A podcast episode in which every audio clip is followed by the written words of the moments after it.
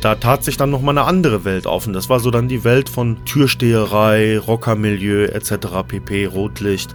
Und ähm, dafür habe ich mich dann interessiert. Und dann habe ich gedacht, okay, da, äh, da aber jetzt, aber endgültig, hier gibt es hier Loyalität, Brüderlichkeit und Freundschaft und sowas, ja, um dieses Loch zu füllen. Und dann, dann bin ich, bin ich da so reingerutscht. Aber ich glaube, wir müssen Kindern, Jugendlichen Zugang zu sich selbst über die Natur ermöglichen. Trotz allem, was mir passiert ist, stehe ich immer noch hier und kann das heute leben und mich darüber freuen, dass es eben so ist. Grenzgänger und leidenschaftliche Weltenwanderer nehmen uns mit auf ihre Streifzüge und bieten Einblicke in ferne Orte und faszinierende Kulturen. Mit offenen Augen ins Abenteuer. Das ist der Weltwach-Podcast mit Erik Lorenz.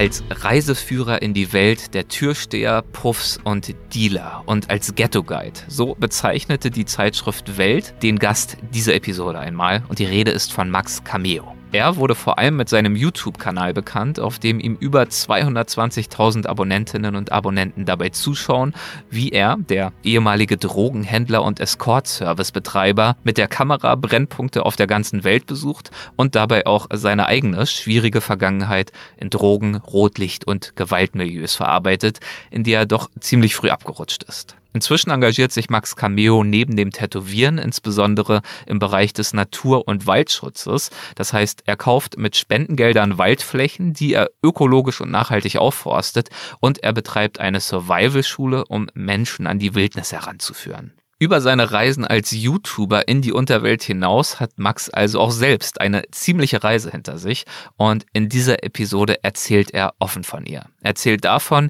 wie er als behütetes Lehrerkind in Anführungszeichen auf die schiefe Bahn geriet, davon, was er heute über jene Gangs denkt, die ihn einst so faszinierten und davon, wie er schließlich zur Natur und damit dann auch zu einem neuen Lebenssinn fand. Bevor es mit dem Gespräch losgeht, möchte ich euch noch rasch auf unseren Sponsor hinweisen und das ist nach wie vor das Online-Reisebüro Tourlane. Bei vielen Buchungsplattformen wird man ja von der Informationsflut im digitalen Angebotsdschungel regelrecht überflutet. Damit müsst ihr euch bei Tourlane nicht auseinandersetzen. Stattdessen profitiert ihr von den Vorzügen eines Reiseexperten. Ihr teilt diesem Experten eure Wünsche mit und Tourlane übernimmt dann daraufhin die individuelle Reiseplanung vom Anfang bis zum Ende. Flug buchen, Hotels reservieren, Mietwagen vorbestellen, Ausflüge planen, all das und noch mehr könnt ihr getrost Tourlanes Experten überlassen. Dabei ist die Beratung durch Tourlanes Reiseexperten komplett kostenlos und unverbindlich und das gilt auch für die eigens für euch zusammengestellten Reiseangebote. Das heißt, ihr bucht erst dann, wenn euch die Angebote überzeugen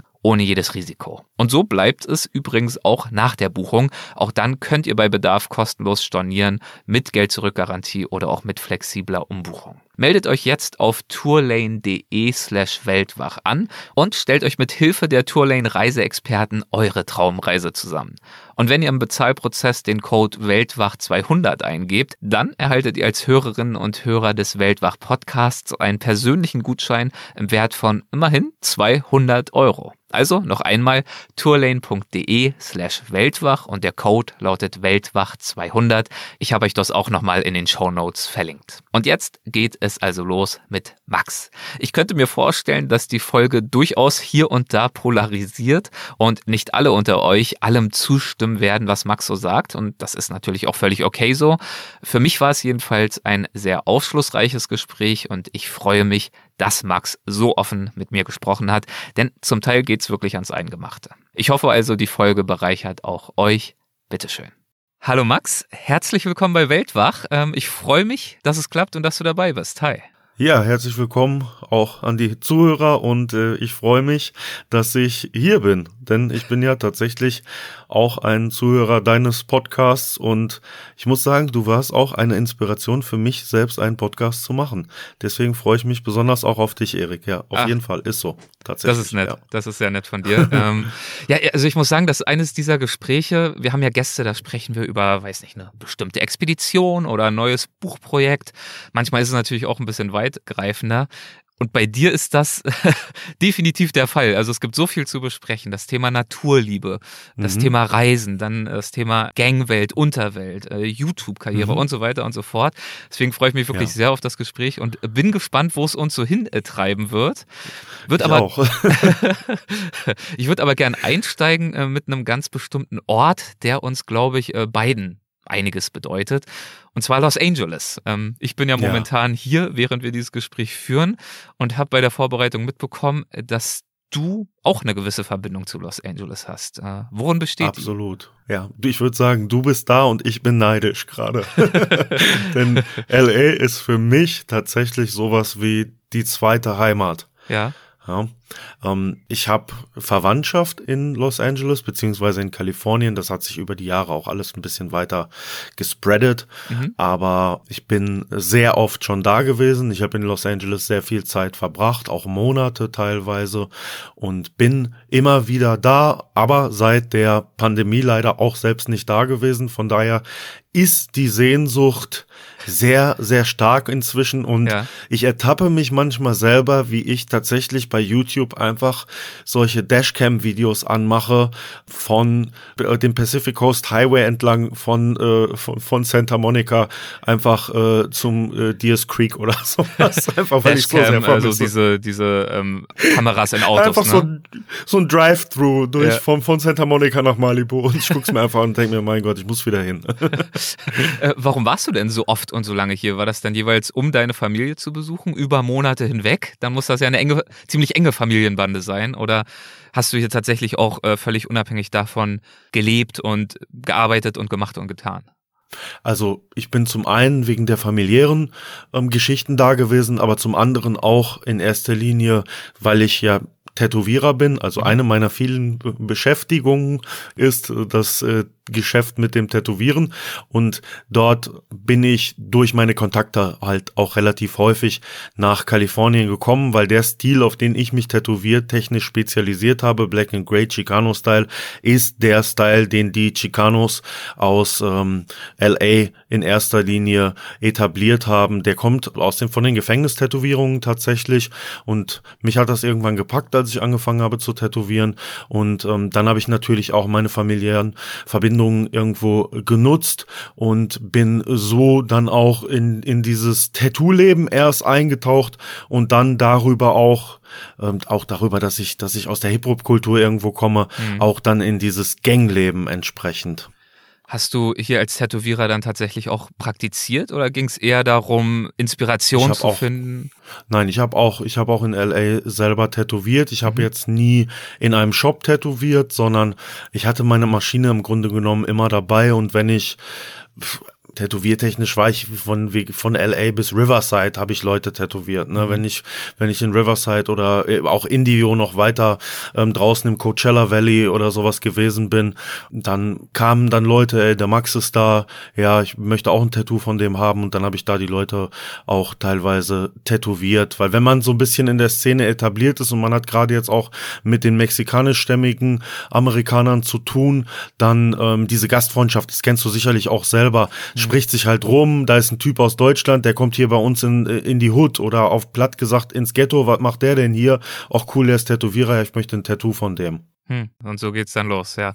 Ähm, und genau. du hast aber gesagt, einer der ursprünglichen Impulse kam dann sicherlich schon daher, dass eben auch deine Familie hier ist. Und äh, im genau. Vorgespräch, äh, du hast mir da ehrlich gesagt noch nicht viel zu gesagt, hast nur so angedeutet, dass äh, seine äh, ganz nette Geschichte, wie deine Familie eigentlich hier Geschichte. gelandet ist. Genau. Also nach dem, äh, kurz nach dem Zweiten Weltkrieg sind zwei Brüder und eine Schwester meiner Oma zuerst nach Kanada ausgewandert. Hm in Kanada war es ihnen ein wenig zu kalt. Und damals war es ja tatsächlich wirklich noch möglich, sagen wir den amerikanischen Traum, so wie das uns immer noch verkauft wird, was aber fast, fast schon ähm, wirtschaftlich gar nicht mehr möglich ist, ne? also vom Tellerwäscher zum Millionär ähm, zu leben. Das war damals noch möglich. Die beiden waren Maurer, die Brüder, ähm, die Schwester war Bankangestellte und die beiden Brüder sind dann praktisch als Maurer irgendwo oder Straßenarbeiter angeheuert und haben ja in, in Los Angeles bei irgendwelchen Firmen dann angefangen zu arbeiten. Also wir sind dann da irgendwo in den 60ern, äh, zwischen 60er und 70er Jahren, ja. Mhm. Und ähm, das war so, dass die beiden Brüder auf der Montana Avenue, du weißt die Montana Avenue, wo die ist, mhm, ne? Mhm, mhm. Santa Monica. Ja. Ähm, dabei, da haben die, da haben die beiden Brüder gearbeitet und die Frauen kamen dann immer vorbei und haben denen irgendwie so typisch deutsch so Butterbrote gebracht, ne? Und ähm, da gab's ein, da gibt's einen Hundesalon oder gab's einen Hundesalon auf der Montana Avenue mhm. und der wurde betrieben von einer alten jüdischen Frau und diese Frau hat diese beiden hart arbeitenden deutschen Männer gesehen und auch die Frauen, die immer kamen. Und irgendwann hat sie die beiden angesprochen und gefragt, ob die einen Job haben möchten.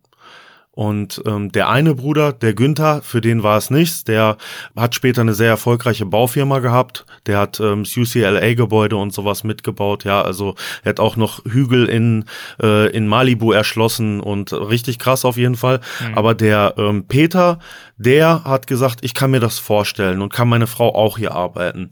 Ja, und dann haben, ähm, haben Helga und Peter sozusagen dort angeheuert in diesem Hundesalon und haben gelernt, wie man Hunde frisiert produziert und die hatten damals schon sehr prominentes Klientel, so wie es eben auf der Montana Avenue eben ist. Ne? Ja. Und ähm, irgendwann war es so, dass diese Frau den Job nicht mehr weitermachen könnte und hat den beiden halt angeboten, den Laden sozusagen zu übernehmen beziehungsweise abzukaufen. Und ich fand an, also was ich an der Geschichte so schön finde, dass es im Grunde genommen, es ist irgendwo ja mit nicht so viel Abstand zum Zweiten Weltkrieg passiert. Mhm. Es war eine jüdische Frau, es waren deutsche Leute, die auch meine meine meine Großmutter oder die beiden Brüder, die haben 14 Geschwister, die haben im Krieg gehungert, ja, und dass sie so von dieser jüdischen Frau im Grunde genommen ähm, diese Chance bekommen haben, mit all dem, was ja zwischen Deutschland und dem Judentum im Grunde genommen da an schrecklichen Dingen passiert ist, ähm, dass es da zu diesem, zu dieser Symbiose gekommen ist und dass es dann so weit ging, dass die beiden diesen Salon übernommen haben und dann ja so viele Prominente in ihrem Salon jahrelang die Hunde frisiert haben, Jahrzehnte jahrzehntelang. Die haben später alleine das Gebäude für drei Millionen Dollar, glaube ich, verkauft irgendwie und den Hundesalon auch. Und die sind wirklich sehr, sehr reich dann dadurch geworden. Also die Frau, die alte Frau hat denen wirklich die Chance ihres Lebens gegeben ja. und das war, das war schon immer eine tolle ja. Geschichte auf verschiedenen Ebenen. Also genau das, genau. was du sagst. Judentum versus Deutschland. Ja. Überhaupt das Thema Neuanfänge und da so eine Chance geschenkt zu bekommen an sich ist ja schon der Wahnsinn. Und das ist dann genau. macht natürlich ein bisschen noch so jetzt die Prise Buntheit und äh, auch Unterhaltungswert aus, dass es dann auch noch ein Hundesalon ist, Hunde frisieren. Ja. Ähm, bringt ja. dann auch noch so einen Schmunzelfaktor mit rein. Definitiv eine schöne Geschichte. Aber auf Montana Avenue funktioniert's halt, ne? Ja, ja, also klar. da kannst du halt, und damals musste, muss man sagen, ich meine, ähm, sie sind jetzt auch beide leider schon verstorben. Ich kann es jetzt ja. einfach raushauen. Damals haben die Leute auch in Cash bezahlt. Ja. Der hat, der hat, das, das heißt das Geld von meinen Verwandten, aber ich weiß, dass der, der hatte irgendwo im Pool eine Million Millionen Dollar in Cash ja. eingemauert. Der hat auch immer, wenn Erdbeben kam oder wenn, also die haben, die haben beide dann ähm, in, in Malibu, so, wenn du die Getty Villa hochfährst. Ja, dieses Museum. Genau. War ja. ich erst vor zwei, vor zwei Wochen. Da in dem Wohnviertel haben sie gewohnt. Oh ja, das Und kann man machen. da oben sind ja, sind ja immer die Waldbrände. Ja. Und äh, Onkel Peter hat jedes Mal, wenn die Waldbrände wieder näher ans Gebäude kamen, das ganze deutsche Porzellan genommen und in den Pool geschmissen. Dass, falls das Haus abbrennt, bloß oh das deutsche Porzellan safe ist. So. Oh mein Gott. Ja, Prioritäten sind dann klar gesetzt. Sehr gut. Hoffentlich Richtig, als zweites genau. hat er sich dann um Frau und äh, Kind gekümmert, aber nein, bestimmt. Nein, das, ja, das, das war halt so, ne? Und ja, aber äh, Frau und Kind, also auch ja. meine, die Cousine meiner Mutter dann, die, die, die Annette praktisch, sie ist auch leider ähm, jetzt viel zu jung und viel zu früh verstorben. Ähm, das war halt auch immer so lustig, wenn ich die Geschichten gehört habe. Die ist halt, die ist mit äh, Charlie Sheen und Sean Penn zur Schule gegangen. Hm. Ich das immer früher gehört habe. Die ist mit denen, die hat mit denen, die, die hat immer die Schule blau gemacht und ist mit Charlie Sheen und Sean Penn kiffen gegangen unten ja. am äh, Will Rogers State Beach oder sowas, ne? Ja. Also schon immer lustige Geschichten, ne? Also ja. Okay, also äh, deine Verwandten waren hier, um äh, Hunde zu frisieren, du warst hier, genau. um die Verwandten zu besuchen und zu tätowieren. Ähm, und meine Verwandten kamen immer nicht auf mich klar, weil ich gesagt habe, ja, es ist jetzt, ja, okay, es ist schön, dass wir den Walk of Fame sehen, aber wo, wo geht's nach Compton? Das war ich immer so. Ich habe meinen Verwandten auch immer erzählt, wie es in der Hood ist, weil ja. die sich natürlich nicht dahin getraut haben. Ja, also die haben sich immer von mir dann, wenn ich mal Weihnachten da war, haben sie mich am Weihnachtstisch, haben sie sich von mir die Geschichten äh, angehört, wie es denn in South Central eigentlich ist. So. Ja, also genau, Stichwort Hood. Ähm, du hast ja auch in einer E-Mail an äh, mich geschrieben, dass du nicht nur viel Zeit in Los Angeles verbracht hast, sondern in der Tat eigentlich auch so ziemlich alle Gangs aller Ethnien, aller Bezirke selbst hm. kennengelernt hast. Genau. Wie ist das dazu gekommen? Warum kennst du die Gangs von und in LA so gut und warum hat es dich dort immer wieder hingezogen? Also ich habe viele Subkulturen früher, als ich jung war, durchgemacht, aber bei Hip-Hop irgendwo bin ich so ein bisschen hängen geblieben. Ja? Mhm. Und ähm, dadurch habe ich auch immer diesen West Coast Rap gehört und ich kannte das natürlich alles, äh, Dr. Dre und was weiß ich, ne? Das war so äh, mein Ding und ich habe das gefühlt und das Interesse war immer da. Wie, wie ist das, wenn, wenn man wirklich da in die Hood geht, wo diese Leute herkommen? Früher, als ich jünger war, waren die Möglichkeiten einfach nicht da, weil meine Verwandten konnten mir das natürlich nicht bieten. Und so ist es tatsächlich so, dass über das Tätowieren ich dann die ersten Kontakte hatte zu Leuten, die selbst tätowiert haben, beziehungsweise ich habe eine Zeit lang immer Tätowierer aus Kalifornien nach Deutschland geholt mhm. und die meisten von denen haben so bewegte Lebensgeschichten wie ich, möchte ich sagen. Mhm. Viele von diesen Tätowierern, die erfolgreich tätowieren, haben 10, 15 Jahre zum Beispiel im Gefängnis gesessen und auch in den wirklich gefährlichen äh, Gefängnissen, Pelican Bay und sowas, ja, diese wirklichen Ganggefängnisse. Mhm. Und dann hat man diesen Kontakt schon irgendwo. Aber ich hatte diesen Kontakt und das muss ich sagen, zuerst wirklich nur zu mexikanischen Gangs. Ja, dass ich Freunde hatte, die aus bestimmten Gangs kamen und die mich dann eingeladen haben, komm hier ähm, bei meiner Mama essen in der Hood und dann bin ich da, dann bin ich da hingegangen und ich, ich muss ganz ehrlich sagen, ich habe mich wohlgefühlt. Es war für mich tatsächlich so, dass ja, wenn ich aus dem Flugzeug gekommen bin, hatte ich nicht das Interesse ähm, zum äh, Walk of Fame zu gehen oder weiß ich nicht die äh, Third Street oder so mhm. in Santa Monica, sondern äh, bei mir ging es sofort. Ich habe mich gefreut wenn ich entsprechend in diese Viertel komme. Und ja, mit den Mexikanern, wie ich schon gesagt habe, ich habe da teilweise wirklich auch Leute kennengelernt, die meine Freunde sind, aber die wirklich auch krasse Lebensgeschichten haben. Also ich mhm. habe einen Bekannten zum Beispiel, der wohnt dann außerhalb im Inland Empire, im Riverside, wie ich schon gesagt habe, den habe ich kennengelernt. Und da habe ich damals so ein kleines Buch über Tätowierer gemacht und ich sagte zu meinem Bekannten, ja, hast du denn noch ein paar Leute für mich? Sagte er, ja, hier mein Kumpel Michael, der ist ähm, gerade frisch aus dem Knast rausgekommen, geh den mal besuchen. Und das ist natürlich auch immer so, dann verlinkt dich jemand und du fährst dann immer so dahin, ohne dass du die Person kennst. Mhm. Und ich wusste auch nicht genau, warum war der jetzt im Knast. Und es war tatsächlich so, dass er nach 15 Jahren gerade aus dem Gefängnis kam. Der hatte noch eine Fußfessel am Fuß. Der hat mich aber sofort in, also der wohnt in Ruby Doo. Kennst du die Ruby Doo Area in äh, Riverside? Nee, nee. Okay. Also Ruby Doo ist so das Ghetto von Riverside. Okay. Ja. ja. Also wenn du, wenn du, wenn du Riverside entlang fährst und du fährst ähm, Ruby Doo raus, dann zelten auch teilweise da schon Leute so an den Ausfahrten und sowas. Und die Häuser sind sehr arm. Es ist auch eine sehr ganglastige Area einfach in, in Riverside. Und er hat mich sofort dann zum Haus von seiner Mutter eingeladen, weil er tatsächlich auch einfach kein Geld hatte, um, sagen wir mal, sich jetzt eine, eine Wohnung nehmen zu können. Also er hatte auch so wie die meisten natürlich schon drei Frauen und zehn Kinder gehabt, so, mhm. aber Alimente zahlen ist nicht. Ähm, aber er, er konnte nirgendwo hin und hat dann bei seiner Mutter gelebt. Und dann hat er uns eingeladen. Ich bin dann mit meiner, meiner damaligen Freundin dann entsprechend dahin. Auch wirklich hatte auch ein bisschen mulmiges Gefühl, einfach zu jemandem Fremdem. Und ähm, dann waren wir bei denen in deren kleinen Haus, wo er tatsächlich mit er und seine Nichte und deren Kind und die Mutter und der Vater lebten in diesem kleinen Haus und haben uns dann da eingeladen. Und wie gesagt, er hatte die Fußfesseln, habe ich ihn gefragt. Ich so, also nachdem wir uns ein bisschen kennengelernt haben, Michael, was ist denn passiert? Und dann sagte er, er war natürlich schwer vorbestraft immer, war immer wegen Kleinigkeiten im Gefängnis gewesen und irgendwann war er mit einem seiner Kinder auf einem Spielplatz und hat sich da mit irgendeinem Vater von einem anderen Kind in die Haare bekommen und dem hat er eine reingehauen. Ja, mhm. und wie es halt so ist in Amerika, wenn du dann schon entsprechend vorbestraft bist, kriegst du dafür erstmal fünf Jahre. Mhm. Ne? Wo du in Deutschland, sagen wir mal, mit einem guten Anwalt sagen kannst, das wird jetzt eingestellt gegen Geldstrafe oder ich zahle hier ein Schmerzensgeld, ähm, selbst wenn ich Vorstrafen oder wie auch immer habe. In Amerika erstmal äh, Prison System ist ja auch anders da, ähm, alles privatisiert. Das heißt, der Staat und Firmen verdienen ja am, am, am Prison System in Amerika mit. Ähm, schmeißen sie den erstmal rein. Und dann war das Problem bei ihm, dass er in eine Zelle gekommen ist mit einem Heroinabhängigen und dieser Heroinabhängige hatte sich selber schon so ein typisches ähm, Knastmesser gebaut aus so einer Zahnbürste und als der Michael in der ersten Nacht schlafen ging, ist der Typ oben vom Bett runtergesprungen und wollte ihn erstechen. Und der Michael hat es geschafft, den zu entwaffnen und hat den Typen getötet. Mhm. Ja. Und nee, das, wenn das System dich da drüben einmal hat, dann versuchen die natürlich alles, um dich drin zu behalten. Das heißt, er hat im Grunde genommen von diesen 15 Jahren, die er gesessen hat, 10 Jahre dafür gekämpft, dass Notwehr angerechnet wird. Mhm. Ja.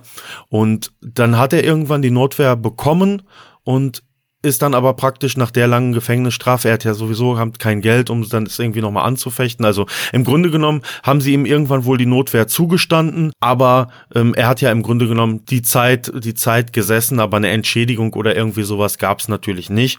Und ja, so kam der dann raus und der war auch natürlich entsprechend ähm, gezeichnet irgendwie davon. Und ich habe das bei ihm gemerkt, der war halt total glücklich, dass da so ein Typ aus Deutschland kommt und an ihm interessiert ist. Mhm.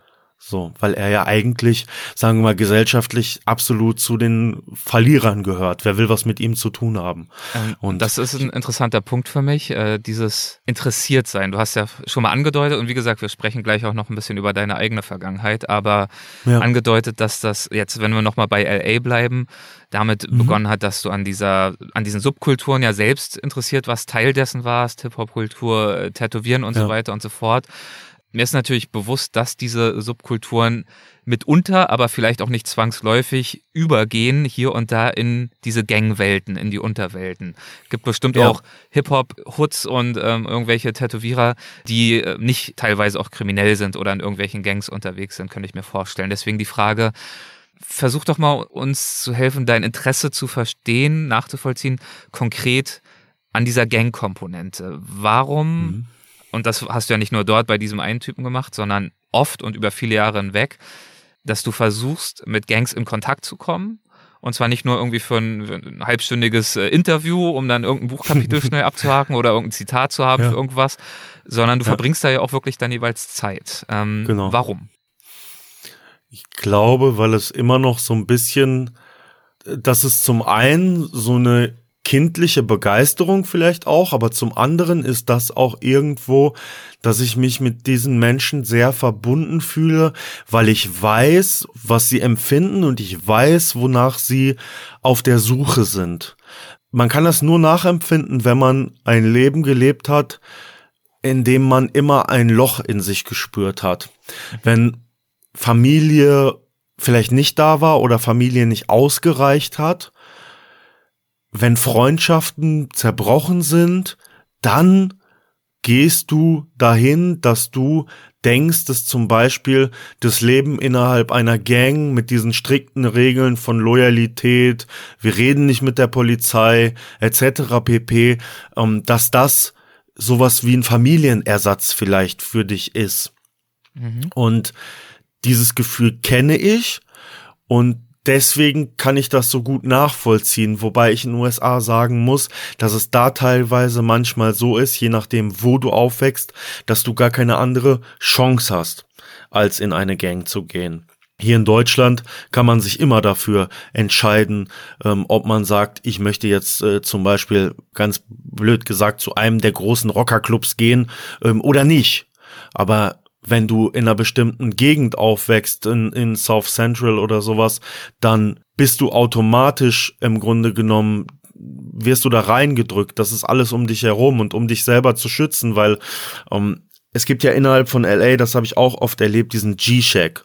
Wenn du tätowiert bist, wenn du ein bisschen breiter aussiehst, dann kommt jemand zu dir, what's up, homie, where you from? Ja.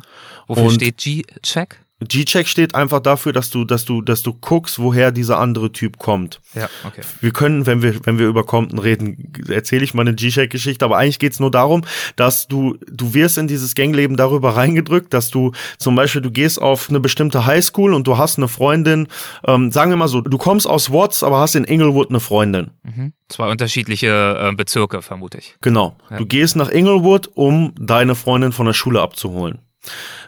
Sobald die Kids oder die jungen Gangmember aus Inglewood dich sehen und sehen, und die kennen dich ja, die kennen ja jeden aus der Nachbarschaft, machen die den G-Check und sagen, What's up, homie, where you from? Also, was geht ab, Alter, woher kommst du? Und dann hast du nur zwei Möglichkeiten. Entweder zu sagen, lass mich in Ruhe, oder du sagst, from Watts. Und dann sie, oh, oh, you from Watts? What, what, what the fuck you doing in Inglewood? Und dann geht's schon los. Dann musst du dich höchstwahrscheinlich verteidigen, weil die dich dafür angreifen werden, dass du aus Watts kommst. Und wenn dir das dann zum Beispiel einmal passiert ist, dann überlegst du dir dann zweimal, ob du nicht vielleicht irgendeiner Gang beitrittst, damit dir das e- entsprechend nicht mal passiert. Es klingt nach einer total blöden Weisheit, aber so ist es teilweise. Ja, das ist Ja? Äh, der ewig währende Kreislauf natürlich. Und die Gründe, warum es äh, super schwierig ist, diese vielen, vielen Teufelskreise, die dann ja auch unter sozialpolitischen Gesichtspunkten und so weiter Genau. ineinander greifen, die zu durchbrechen, ist natürlich wahnsinnig schwierig. Und deswegen setzt sich das ja auch immer weiter fest und immer weiter die Leute fort. sind entsprechend, also sie haben, sie sind auch entwurzelt, ne? Also sowohl Chicanos sind entwurzelt, Black Americans sind entwurzelt. Das muss man einfach so sagen. Da trägt Amerika immer noch seine Schuld auch mit dran. Und was, was hat man den Leuten gegeben für Perspektiven? Den hat man nur die Perspektive gegeben. Du wohnst jetzt in South Central. Du kannst da nicht raus, weil nirgendwo draußen gibt dir einer einen Job. Also worauf willst du stolz sein? Auf deinen Mikrokosmos. Auf, auf den Mikrokosmos, aus dem du kommst, das ist South Central. Und das verteidige ich. Ne, das ist, das sind, das, ich sag ja, das ist relativ einfach und platt, aber das ist halt deren Lebensrealität sozusagen. Und das geht dann aber natürlich auch mit Liebe und Hass einher. Also Hass nach außen, nach zu den Feinden gegenüber, aber auch Liebe innerhalb der Hood und das wird auch oftmals nicht so dargestellt. Viele von diesen Gangstrukturen sind tatsächlich, und das kann man ja, wenn man sich die Geschichten von Bloods und Crips und sowas anschaut, auch nachlesen, auch immer dafür gewesen, dass man die Nachbarschaft geschützt hat. Mhm. Ne, also wenn man die Rolling 60s Crips sieht in, in South Central, die wurden gegründet, damit Gang. keine Drogendril, ja, das ist eine Gang, Mhm. damit keine anderen Drogendealer aus anderen Bezirken anfangen, da Drogen zu verkaufen zum Beispiel, ja?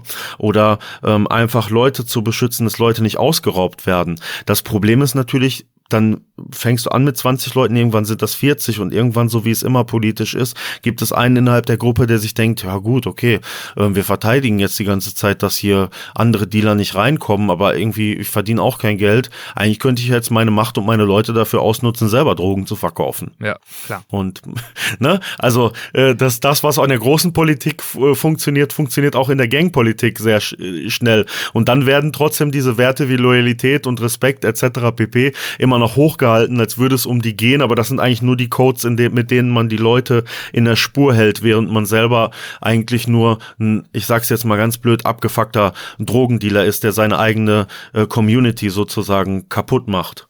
Ne?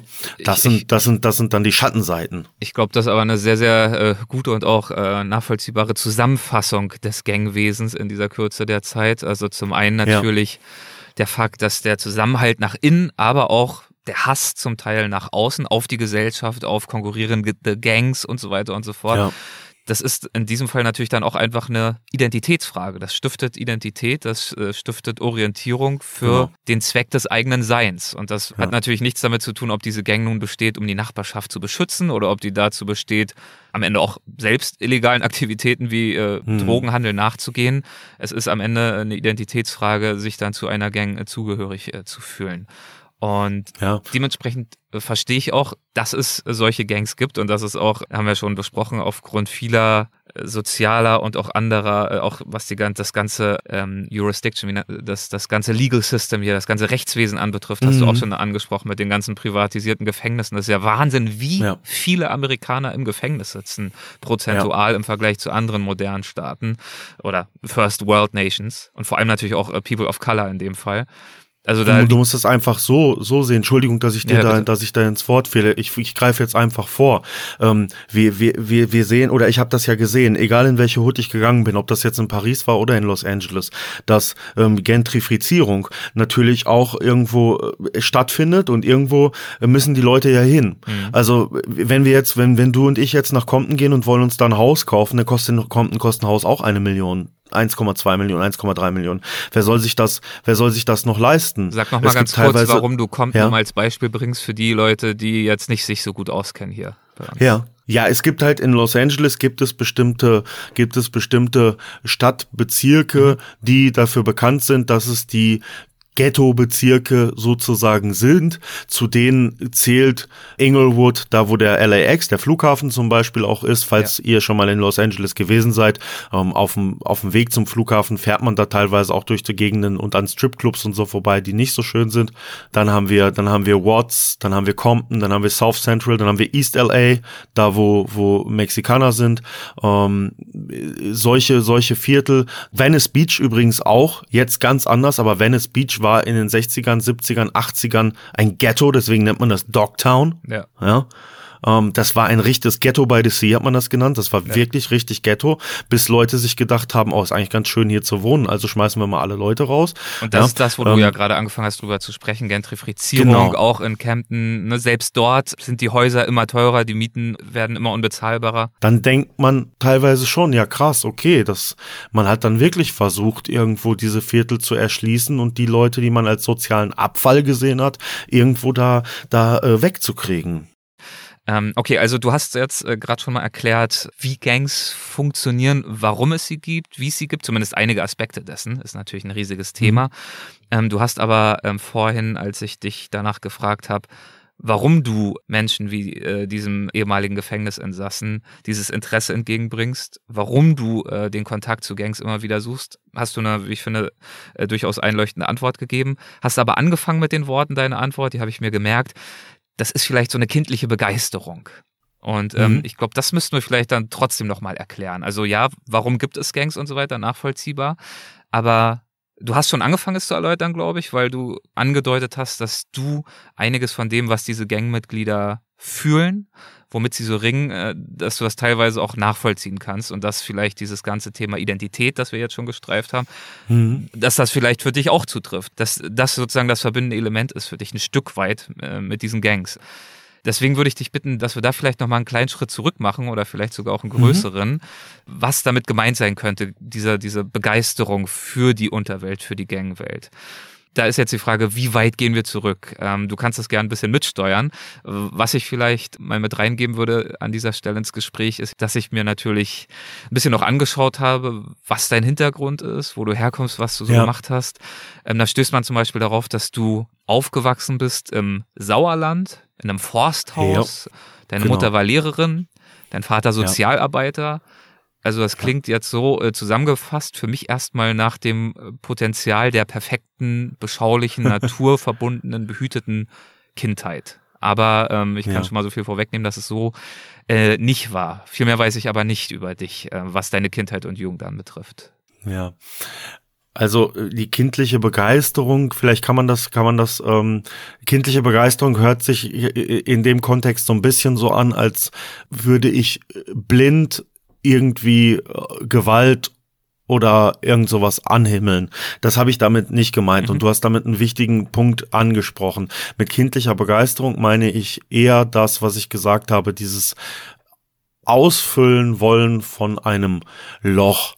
Und bei mir ist es so gewesen, dass ich damals, als wir in diesem Forsthaus gewohnt haben im Sauerland, also sechs Jahre meines Lebens dort verbracht habe und das sechs sehr schöne Jahre waren, wirklich tief verbunden mit der Natur. Eine Eigenschaft, die ich jetzt in meinem Leben auch natürlich wieder etabliert habe, weil wir sind jetzt so krass mit hier äh, töten und äh, Drogen und allem hier eingestiegen. Aber es ist ja natürlich auch so, dass ich, dass ich jetzt dann auch andere Sachen mache und wieder zu meiner Naturkomponente ja.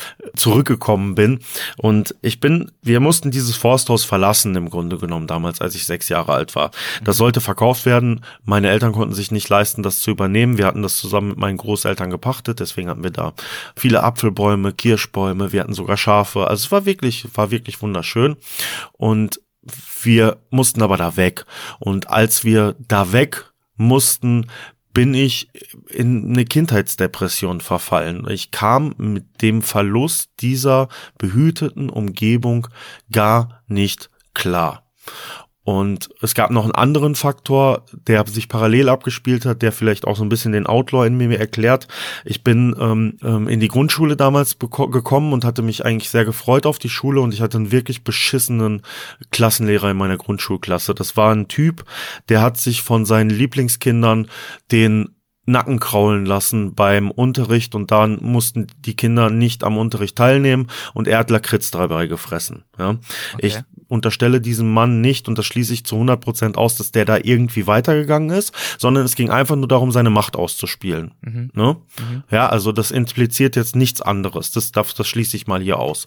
Um, das Ding war, dass ich das nie gemacht habe. Ich habe mich, ich habe mich, ich, ich bin da reingekommen und ich habe ich habe das gesehen, wie zwei, drei seiner Lieblingsschüler da hingehen und dem Typen den Nacken kraulen und ich habe mir nur gedacht, in was für einer Welt bin ich hier eigentlich? Das war die erste Klasse, ich war sechs Jahre alt.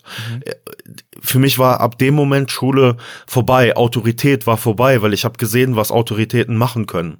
Und das in ja. einer Zeit, in der du äh, durch den Verlust dieses Forsthauses äh, sowieso Das war ja noch nicht der okay, Fall. Also ich bin vorher. jetzt, hab das jetzt ein bisschen, ja. das war parallel. Ja. Ich habe dann praktisch die erste Klasse dort abgeschlossen mit diesem scheiß Lehrer und bin dann praktisch in das nächste Loch gefallen, weil dann habe ich die Schule zum Glück gewechselt, war sozusagen diesen Lehrer los, aber ich war auch meine gewohnte und behütete Umgebung los. Ja. Und dann war das so, dass ich meinen Eltern ständig gesagt habe, zum Beispiel, dass ich krank bin und nicht zur Schule gehen kann. Mhm.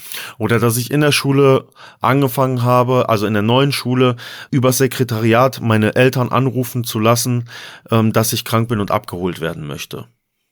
Und das ging einher mit einem extrem starken Gefühl von Traurigkeit, das ich natürlich im Alter von sechs Jahren überhaupt nicht verarbeiten kann und auch nicht damit umgehen kann. Du konntest es ja auf diese Weise damals überhaupt nicht diagnostizieren. Ne? Also du hast gar nicht. Du hast es gespürt, Nein. du hast gehandelt, du hast genau äh, versucht irgendwie dieser Situation zu entkommen, indem du zum Beispiel genau. vermeidest, in die Schule gehen zu müssen. Aber warum das so war und was der tiefere Grund war, das ist äh, wahrscheinlich jetzt viele Jahre später dir dann klar geworden. Viele Jahre, viele, viele Jahre später. Das waren aber, das waren so Punkte, die irgendwo um das erste Mal diese Haltlosigkeit und Orientierungslosigkeit das erste Mal mir gezeigt haben und wo ich das erste Mal um, das Gefühl hatte, ich gehöre hier irgendwo nirgendwo rein. Hm. Und ich passe auch nicht irgendwo in die Gesellschaft. Ich war schon enttäuscht das erste Mal, ja, entsprechend von Autoritäten. Ähm, aber ich war total verletzlich eigentlich. Also innerlich war ich einfach ein verletztes Kind, das in einer Welt steckte und dort gar nicht sein wollte. Eigentlich wollte ich nur wieder zurück in das Haus, wo wir vorher waren und den ganzen Tag da im Wald spielen. So. Wie sind ja, deine Eltern damit umgegangen, wenn, also wenn das an irgendeiner Stelle zu persönlich wird, sag's auch. Aber ähm, wie gesagt, Lehrerin, Sozialarbeiter, da würde man ja schon hoffen, dass, auch wenn man jetzt, ich will's nicht minimieren, ne, aber auch wenn man einen mhm. doofen Lehrer hatte und auch wenn man leider mal umziehen musste, wohin, wo es nicht ganz so schön war wie vorher, ich sag's jetzt extra so, so plakativ, dass es ja. Äh, ja. schon die Chance geben könnte, äh, da ähm, jemand noch aufzufangen und durch eine gewisse Orientierung, durch Liebe, durch äh, Familienbande, durch vielleicht Freunde, die man irgendwo findet, zu vermeiden, dass das sich äh, zu einer wirklich größeren Sache auswächst. meine, meine Eltern haben das nicht so wahrgenommen. Mhm. Ähm, vielleicht auch deswegen, also ich mache denen überhaupt keinen Vorwurf. Trotzdem musst du halt überlegen, meine Mutter war gerade frisch aus dem Referendariat sozusagen raus. Das heißt, sie hat gerade die Karriere in der Schule gemacht und mein Vater hatte gerade beim Gesundheitsamt bei uns angefangen, sozusagen als Sozialarbeiter zu arbeiten. Das heißt, wenn ich aus der Schule nach Hause kam, war nur meine Mutter da. Meine Mutter kam gerade selber nach Hause, nachdem sie sechs, sieben Stunden in verschiedensten Klassen immer 30 Kinder vor sich hatte. Mhm. Mm, da war vielleicht manchmal dann nicht der Platz da, um das so zu erkennen. Und ich kann, kann dir und meinen Eltern auch nie, ich kann niemandem hier sagen, ob man das hätte besser machen können oder nicht. Ich glaube, dass viele schlechte Umstände da zusammengeführt haben und da nachhaltig und dann auch Jahre später noch einfach viele Sachen kaputt gemacht haben, die ich, Gott sei Dank, mit Hilfe von, sagen wir mal, Meditation und auch meiner Naturverbundenheit irgendwo dann selber aufarbeiten konnte. Aber damals war es halt so, wie es gewesen ist. Ja. Kannst du aus heutiger Sicht beurteilen, was dir damals geholfen hätte? Oder auch anders gefragt, wenn heute ein Kind sich in einer ähnlichen Situation befindet, was ihm oder seinen äh, Eltern oder Mitmenschen zu raten wäre? Also ich sag, äh, du hast gerade schon das wichtigste Wort gesagt und das wichtigste Wort ist, glaube ich, Liebe. Ne? Mhm. Ich will nicht sagen, dass meine Eltern mich nicht geliebt haben. Ähm, aber ich glaube, dass Liebe hat ja auch was damit zu tun, dass man Einfühlvermögen ähm, mitbringt und ich weiß es eben entsprechend nicht. Vielleicht war es damals so ein bisschen der Konflikt auch manchmal zwischen meinen Eltern, also ein junges Paar, was gerade Karriere macht, die haben ja auch ihre Probleme untereinander und vielleicht ist man da als Kind manchmal so ein bisschen aus dem Raster gerutscht und wurde von oben einfach angeschaut, okay, ähm, sieht der gesund aus? Ja, der sieht gesund aus, okay, alles klar. Man muss seine Kinder bewusst wahrnehmen, aussprechen lassen und zuhören.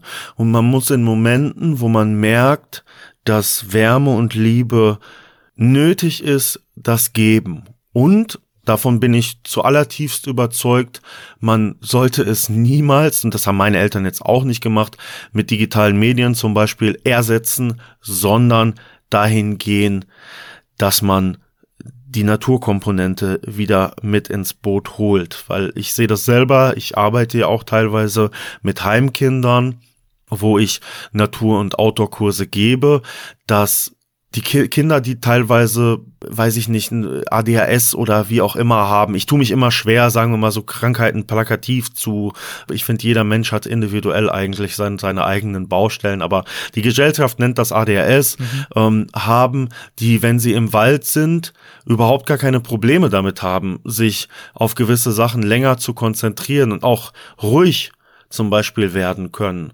Und ich glaube, dass wir da einfach viele Chancen hätten als Gesellschaft einfach zu sagen, so, okay, wir gehen da mehr hin und fördern das auch mehr in den Schulen. Also, wenn man mal überlegt, dass ich damals einfach Schule und meine Freizeit waren halt immer zwei verschiedene Paar Schuhe. Ich habe nie gefühlt, dass das, was ich in der Freizeit mache oder wo ich mich in der Freizeit für interessiere, im deutschen Schulsystem irgendwo integriert ist. Ich fand das immer sehr gegensätzlich. Ja. Ich glaube, wenn wir zum Beispiel die Naturkomponente auch mehr in die Schule integrieren, wenn es nicht so ist wie bei uns im Biologieunterricht, äh, äh, Frau Nowak sagt, äh, hier, äh, wir gehen jetzt uns einmal alle Bäume angucken und gehen hier in, in Volksgarten und gucken uns das an und äh, wir mit 14 äh, stehen da alle dicht, wie was weiß ich was, total bekifft, ne, morgens im Unterricht und denken uns, boah, was will die Alte uns jetzt von Natur erzählen? Hätten wir da irgendwie einen Lehrer wie mich vielleicht gehabt, der äh, sagt, der das einfach interessant herüberbringt mhm. und auch sagt hier, warum warum seid, warum seid ihr eigentlich dicht? So, ich bin mir so sicher, dass wenn wir mit, äh, weiß ich nicht, 13, 14 Jahren total dicht im Unterricht saßen und alles hat nach Gras gestunken, kann mir doch kein Lehrer erzählen, dass die das nicht gerochen und mitgekriegt haben. Denen war das einfach nur total scheißegal, weil die sich gedacht haben, diese Jungs und diese Kids, die sowieso hier die Störenfriede der Klasse sind, ist doch besser, wenn die bekifft sind, als äh, wenn die, wenn die äh, weiter so viel Ärger machen wie, wie vorher. Mhm. Habe ich mal so in den Raum geworfen, dass ich mir das schon vorstellen könnte. Oder die waren einfach total blind. Weiß ich nicht. Aber ich glaube, wir müssen Kindern, Jugendlichen, Zugang zu sich selbst über die Natur ermöglichen, weil wenn man in der Natur ist, ist es wie ein Baum. Ein Baum hat Wurzeln, ist geerdet. Wenn wir, wenn wir diese Komponente wieder in Unterricht und in andere Dinge auch einbringen, auch als Familie zum Beispiel mit Kindern viel in die Natur bringen, ja, dann kann man junge Menschen Wurzeln wie Bäume schön wachsen lassen. Und das ist, das ist eine Erkenntnis, die hat halt sehr lange bei mir gebraucht, dafür, dass ich die er erkannt habe. Aber zum Glück habe ich sie jetzt und trotz allem, was mir passiert ist, stehe ich immer noch hier und kann das heute leben und mich darüber freuen, dass es eben so ist. Ich würde definitiv und unbedingt gern auf äh, diesen ganzen Punkt Naturverbundenheit, wie das für dich angefangen hat und wie du auch mit Natur arbeitest heute, äh, detailliert noch sprechen. Ähm, ja. Damals hat das aber für dich ja äh, leider noch gefehlt und auch für eine ganze Weile noch gefehlt. Ähm, du hast gerade schon das Kiffen angesprochen. Ich glaube, du bist dann ja auch relativ früh auch mit härteren Drogen in Kontakt gekommen. Ja. Wenn wir das mal ähm, so gut es geht zusammenfassen diese Abwesenheit dieser Orientierung, diese Aufmerksamkeit mhm. und so weiter.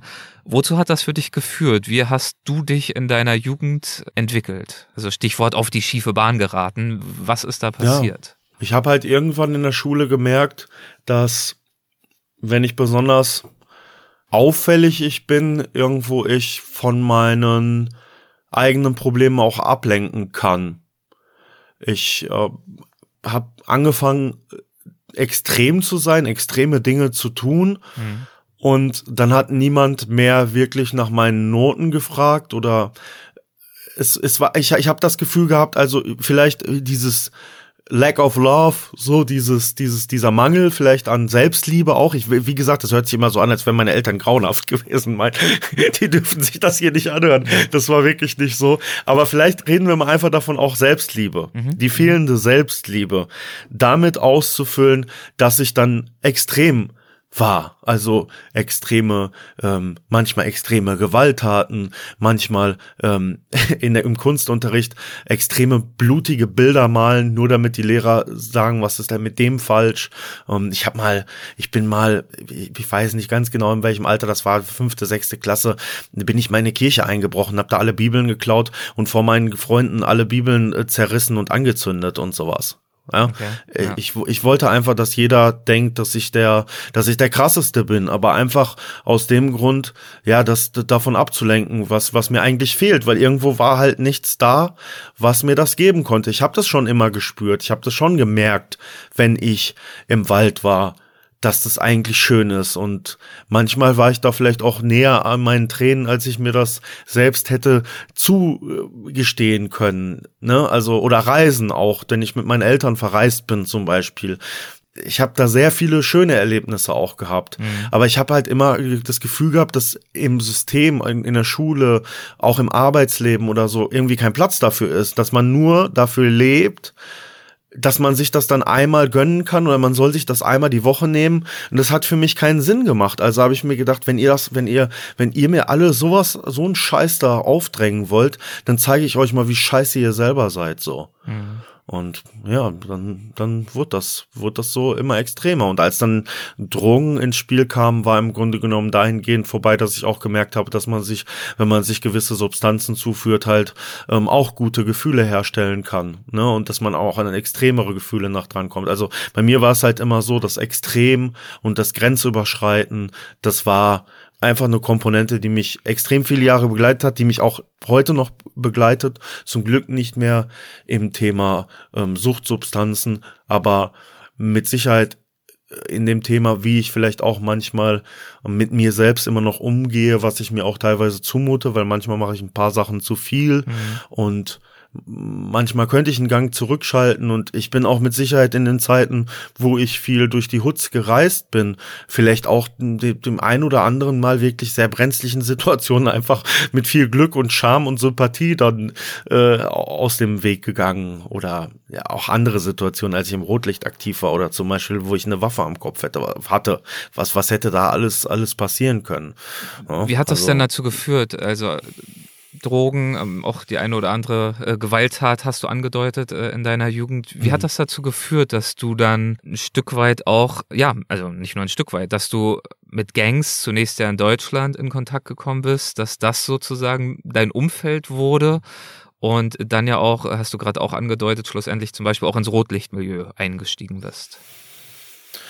Ja, also man muss dazu sagen, ich habe, wie gesagt, ich habe von meinem 11. bis zu meinem 15. Lebensjahr nur Substanzen konsumiert. Ich habe mit 11 angefangen zu kiffen und ähm, mit mit 14, 15, dazwischen habe ich alle möglichen Sachen genommen, habe ich ein, ein, ein halluzinogene Pilze, LSD äh, genommen, einen Horrortrip gehabt, der weil ich viel zu viel, weil ich das überdosiert hatte und weil ich gar nicht wusste und ich war da 14, ähm, was was was das ist, habe ich mir hat mich sehr lange äh, begleitet und mich psychisch auch sehr rausgehauen. Ich habe sehr lange danach Angststörungen gehabt und durch diese psychischen Probleme, die daraus resultierten, war äh, der Drang danach stark und kräftig zu sein und sein zu müssen, um, um diese psychischen Probleme, die dann da noch hinzugekommen sind und von denen ich keinem erzählt hatte, nochmal drüber hinwegzutäuschen. Mhm.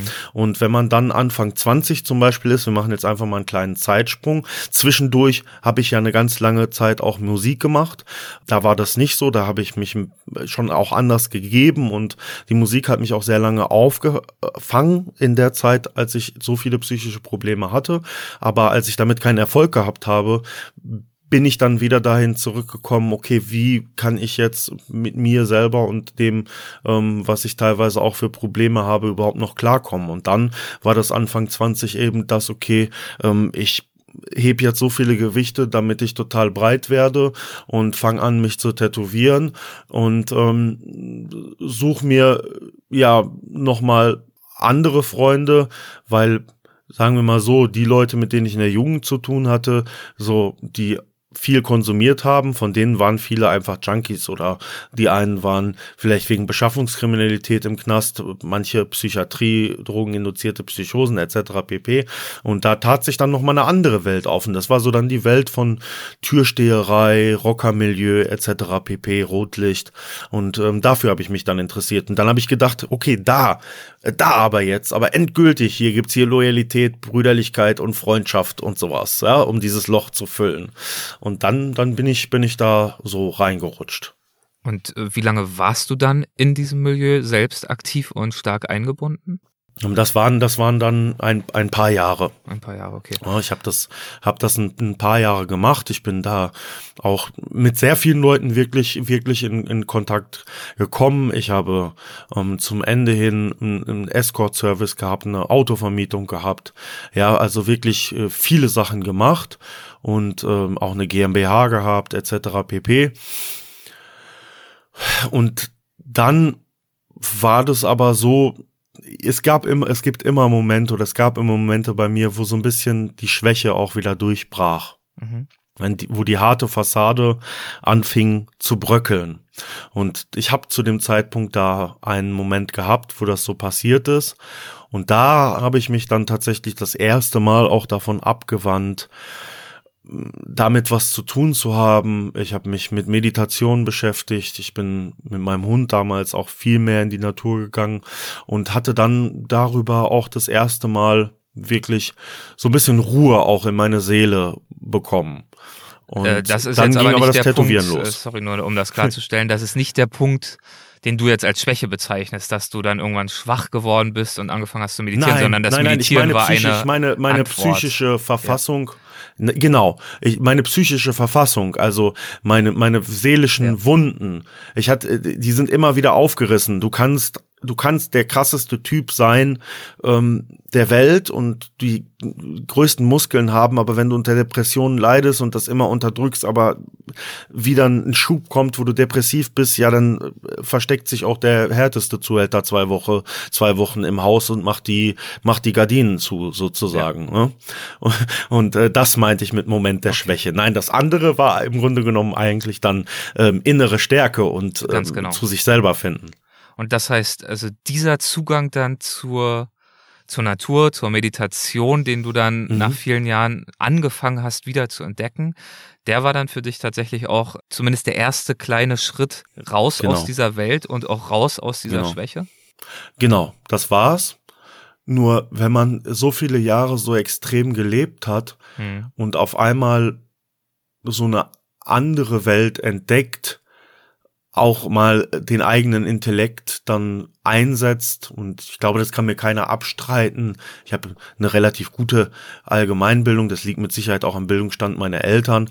Dann hat man natürlich auch einen ganz anderen Zugang zu solchen Dingen. Ja, wenn man sich dann äh, mit Meditation oder wie auch immer beschäftigt, ja, dann man versteht dann auch, was in den Büchern steht. Man muss nicht erst noch mal neu lesen lernen. Ich will jetzt niemandem zu nahe treten, aber du weißt schon, was ich meine. Ja?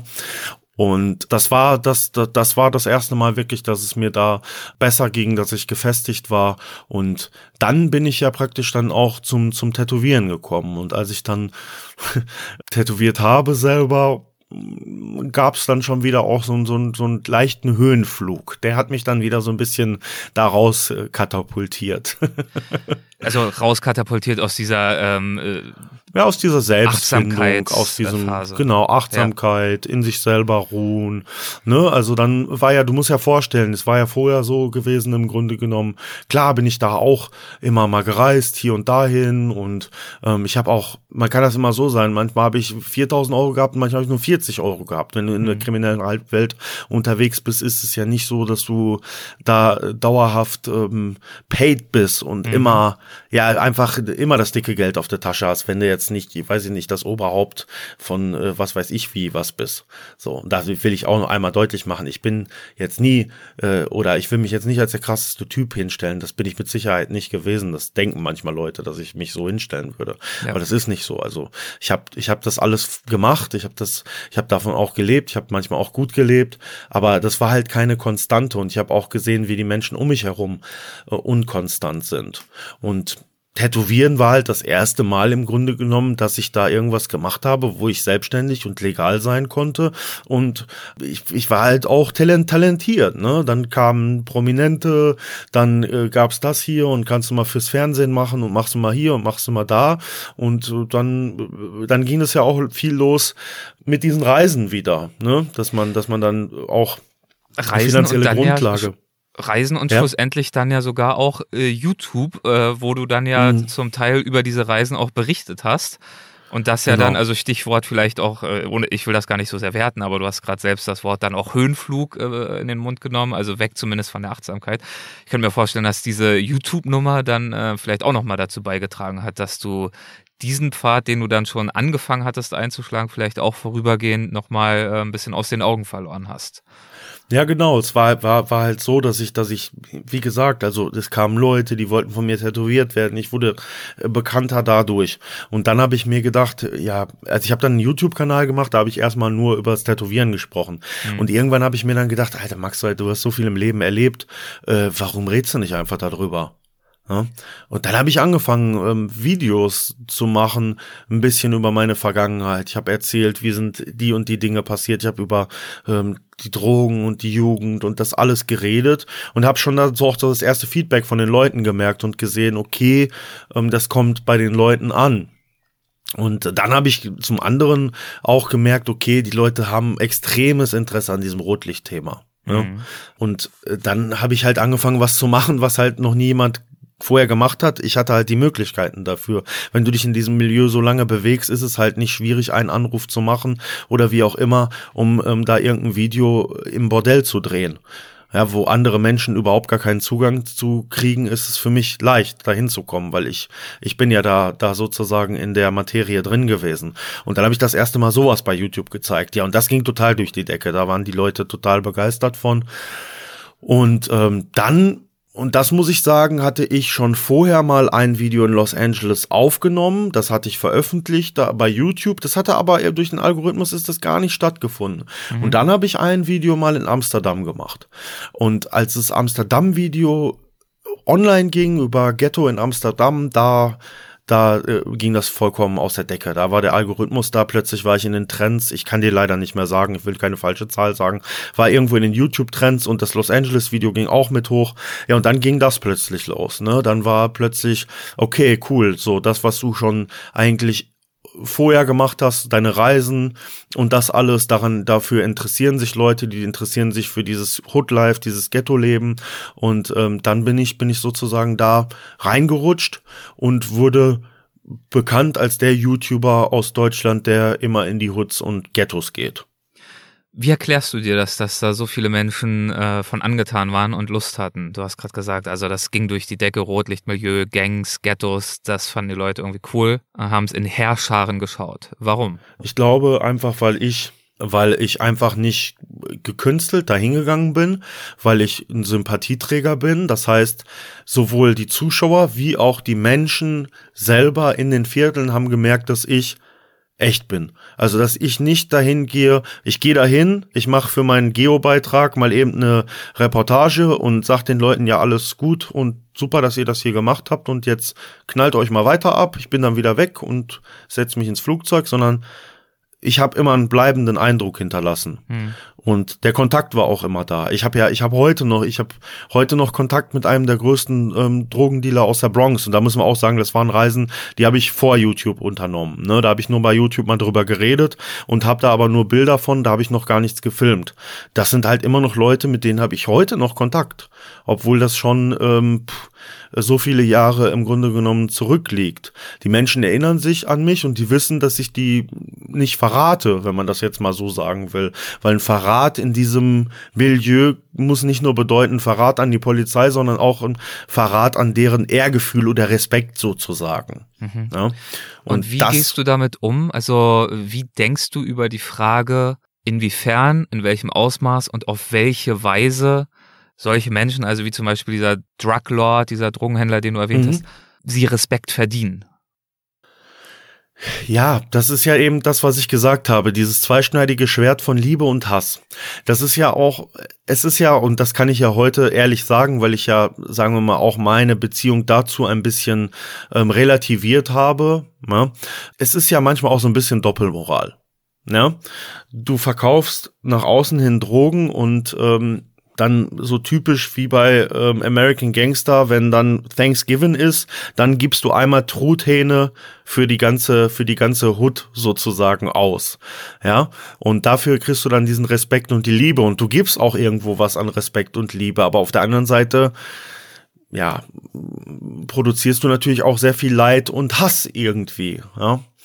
Und ähm, ja, das ist, das ist. Das ist aber für mich ja wirklich spannend, weil du produzierst natürlich nicht nur Leid und Hass irgendwie, sondern natürlich, also wenn man mit Drogen dealt und natürlich auch äh, Gewalttaten mhm. verübt, äh, tut man das ja sehr direkt. Also wir haben ja vorhin schon darüber gesprochen, mhm. warum das so ist, warum es Gangs gibt und dass da natürlich sehr viel weitgreifendere Probleme bestehen gesellschaftlich, als jetzt irgendwie zu sagen, ja, es ist halt ein Schurke, der muss weggesperrt werden und dann hat man das Problem gelöst. Ja.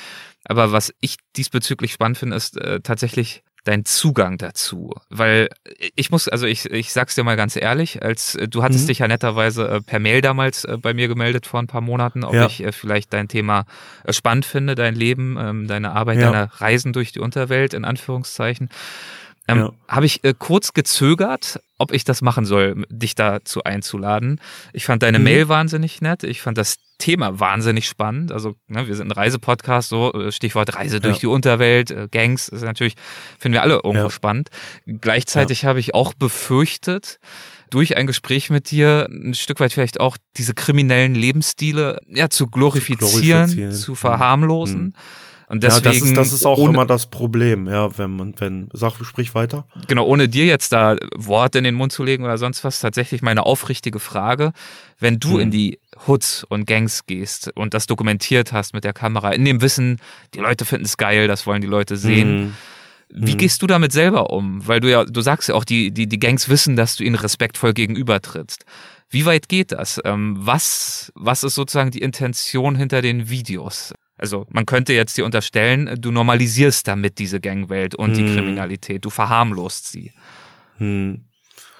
Das ist, das ist, das ist so ein bisschen, das ist halt ein schmaler Grad vielleicht ähm, zwischen Entertainment und, sagen wir mal, auch ein bisschen Botschaft und ich habe schon immer in Videos versucht durch die Blume auch Botschaften zu senden. Also bei der Hood-Folge in London zum Beispiel habe ich darüber gesprochen, warum sind hier so viele Leute aus ehemaligen Kolonien ähm, von England die hier sozusagen als die Bösen gelten. Ja, weil diese Menschen entwurzelt wurden die, wieso ich das am Anfang auch schon gesagt habe. Ne?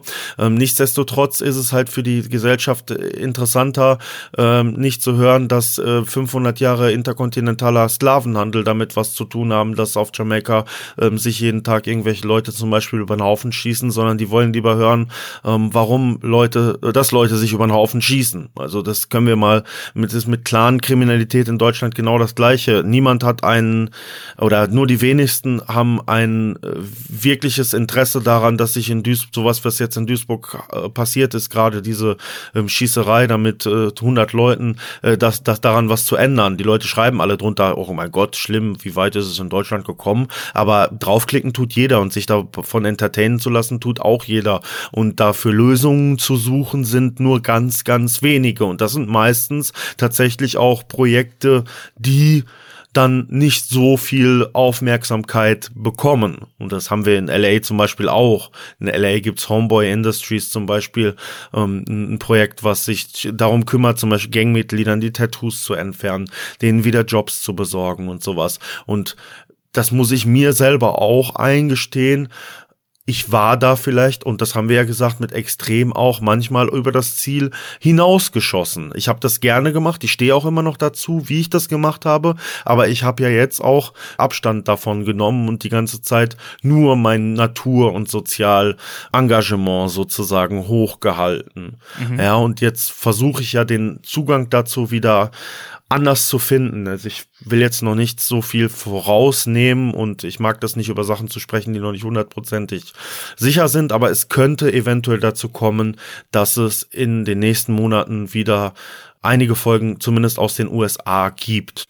Ich habe da noch einige Rechnungen sozusagen offen, weil ich bin ja sozusagen erfolgreich geworden. Wenn du sagst, du hast da noch einige Rechnungen offen, was ja. würdest du gern vermitteln? Also um das nochmal zu verstehen. Also klar, genau. es ist für Menschen spannend, Einblicke in diese Gangwelt zu haben. Das auf jeden Fall. Da sind wir aber ehrlich gesagt ein Stück weit auch noch bei dem Entertainment Value, den du ja gerade ja. auch äh, selbst so ein bisschen kritisiert hast. Ne? Klar, wenn man da irgendwie ja. sieht, wie du da stehst mit diesen Bad Boys und die fuchteln da mit ja. ihren äh, Guns rum und du dabei und man denkt, mein Gott, wie kommt der da überhaupt rein? Das ist ja voll gefährlich. Ist ja voll krass.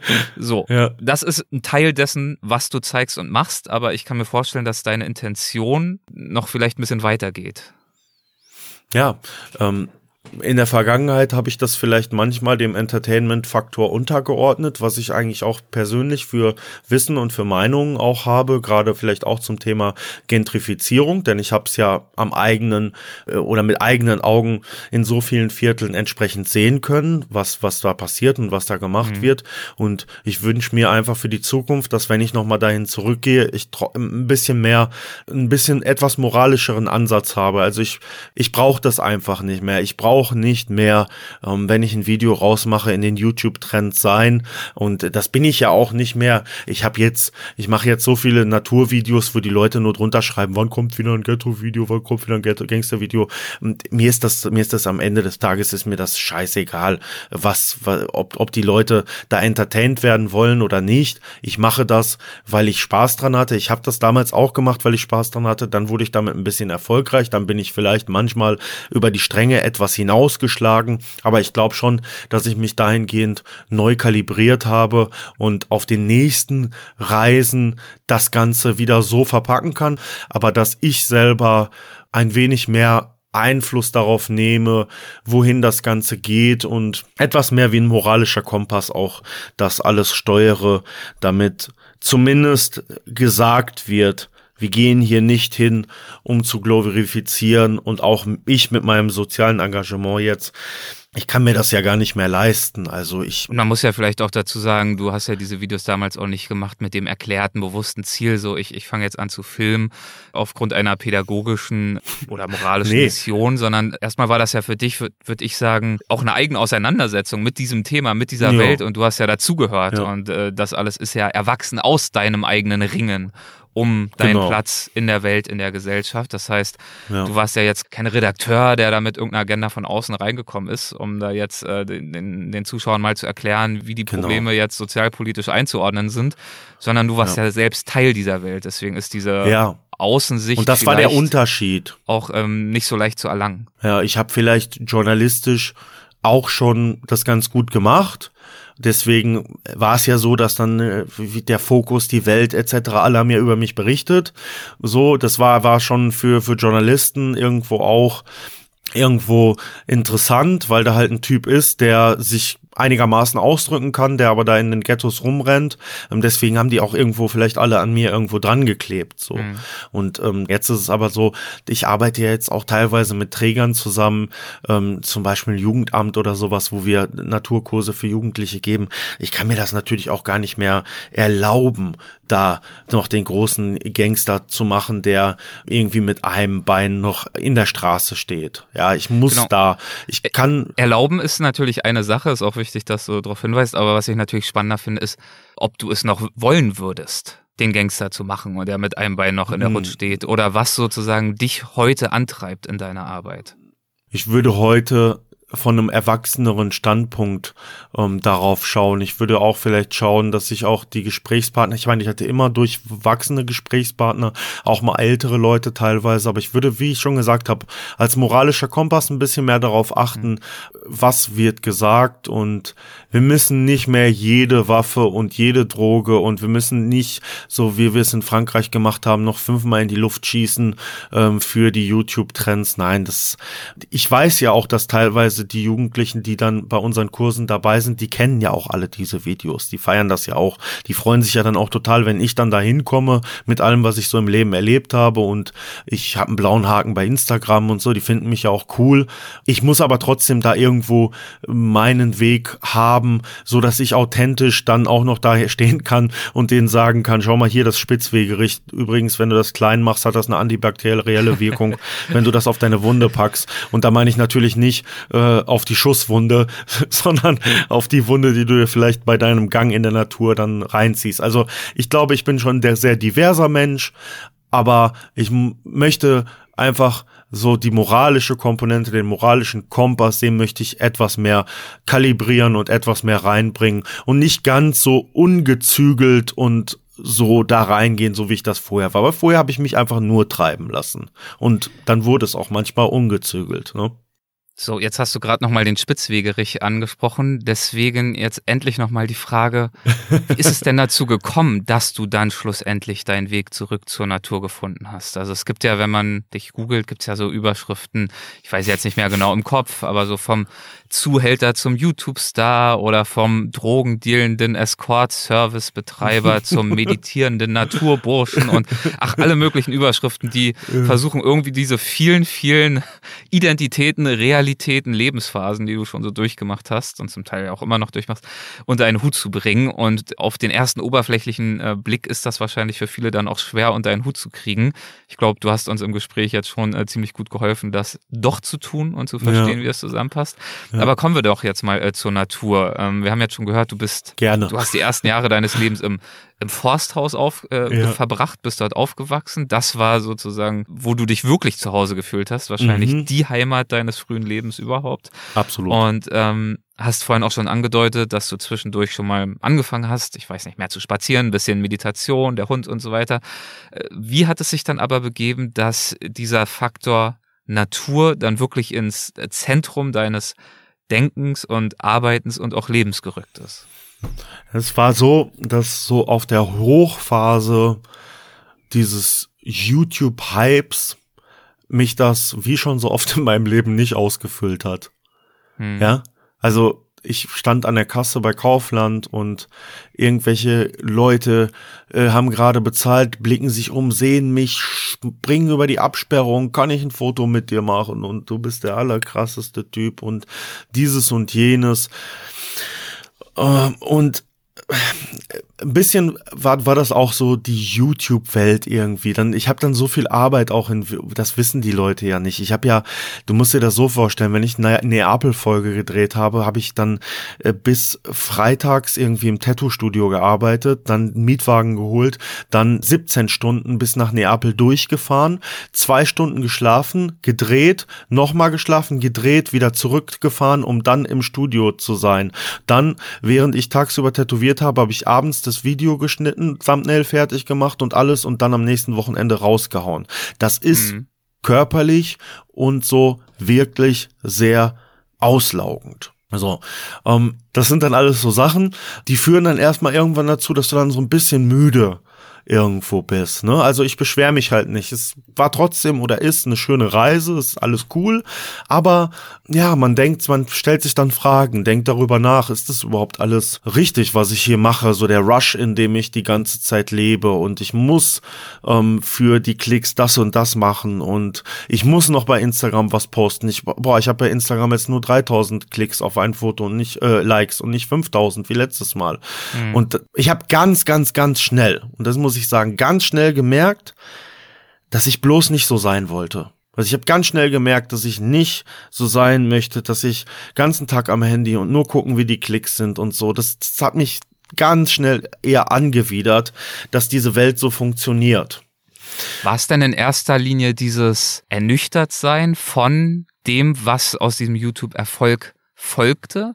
Oder war es in gleichem oder ähnlichem Maße auch ein Wiederentdecken dessen, was dir die Natur ursprünglich mal gegeben hat? Und dann auch vielleicht die Erkenntnis, Moment mal, das ist ja, das tut mir viel mehr gut als äh, das, was ich hier momentan den ganzen Tag so mache und wo ich versuche hinterher zu hecheln. Genau, ich habe jetzt ein bisschen, bisschen zu viel erklärt, gelabert, äh, wie, wie es dann dazu kam, wie es dazu kommen sollte und bin nicht dazu gekommen, wie es zur Natur kam.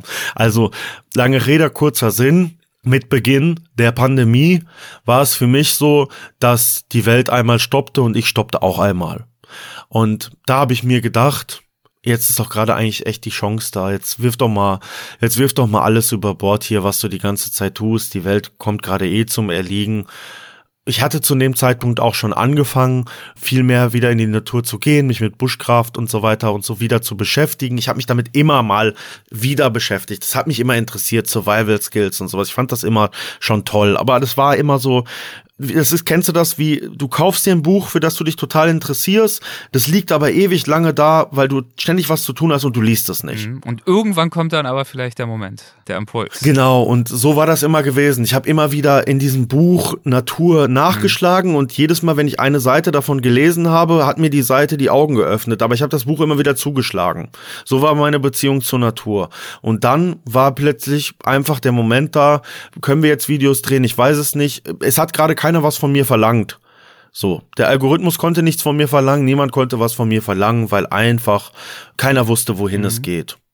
Und das ist ja für viele Leute einfach dann die Chance auch für einen Neuanfang.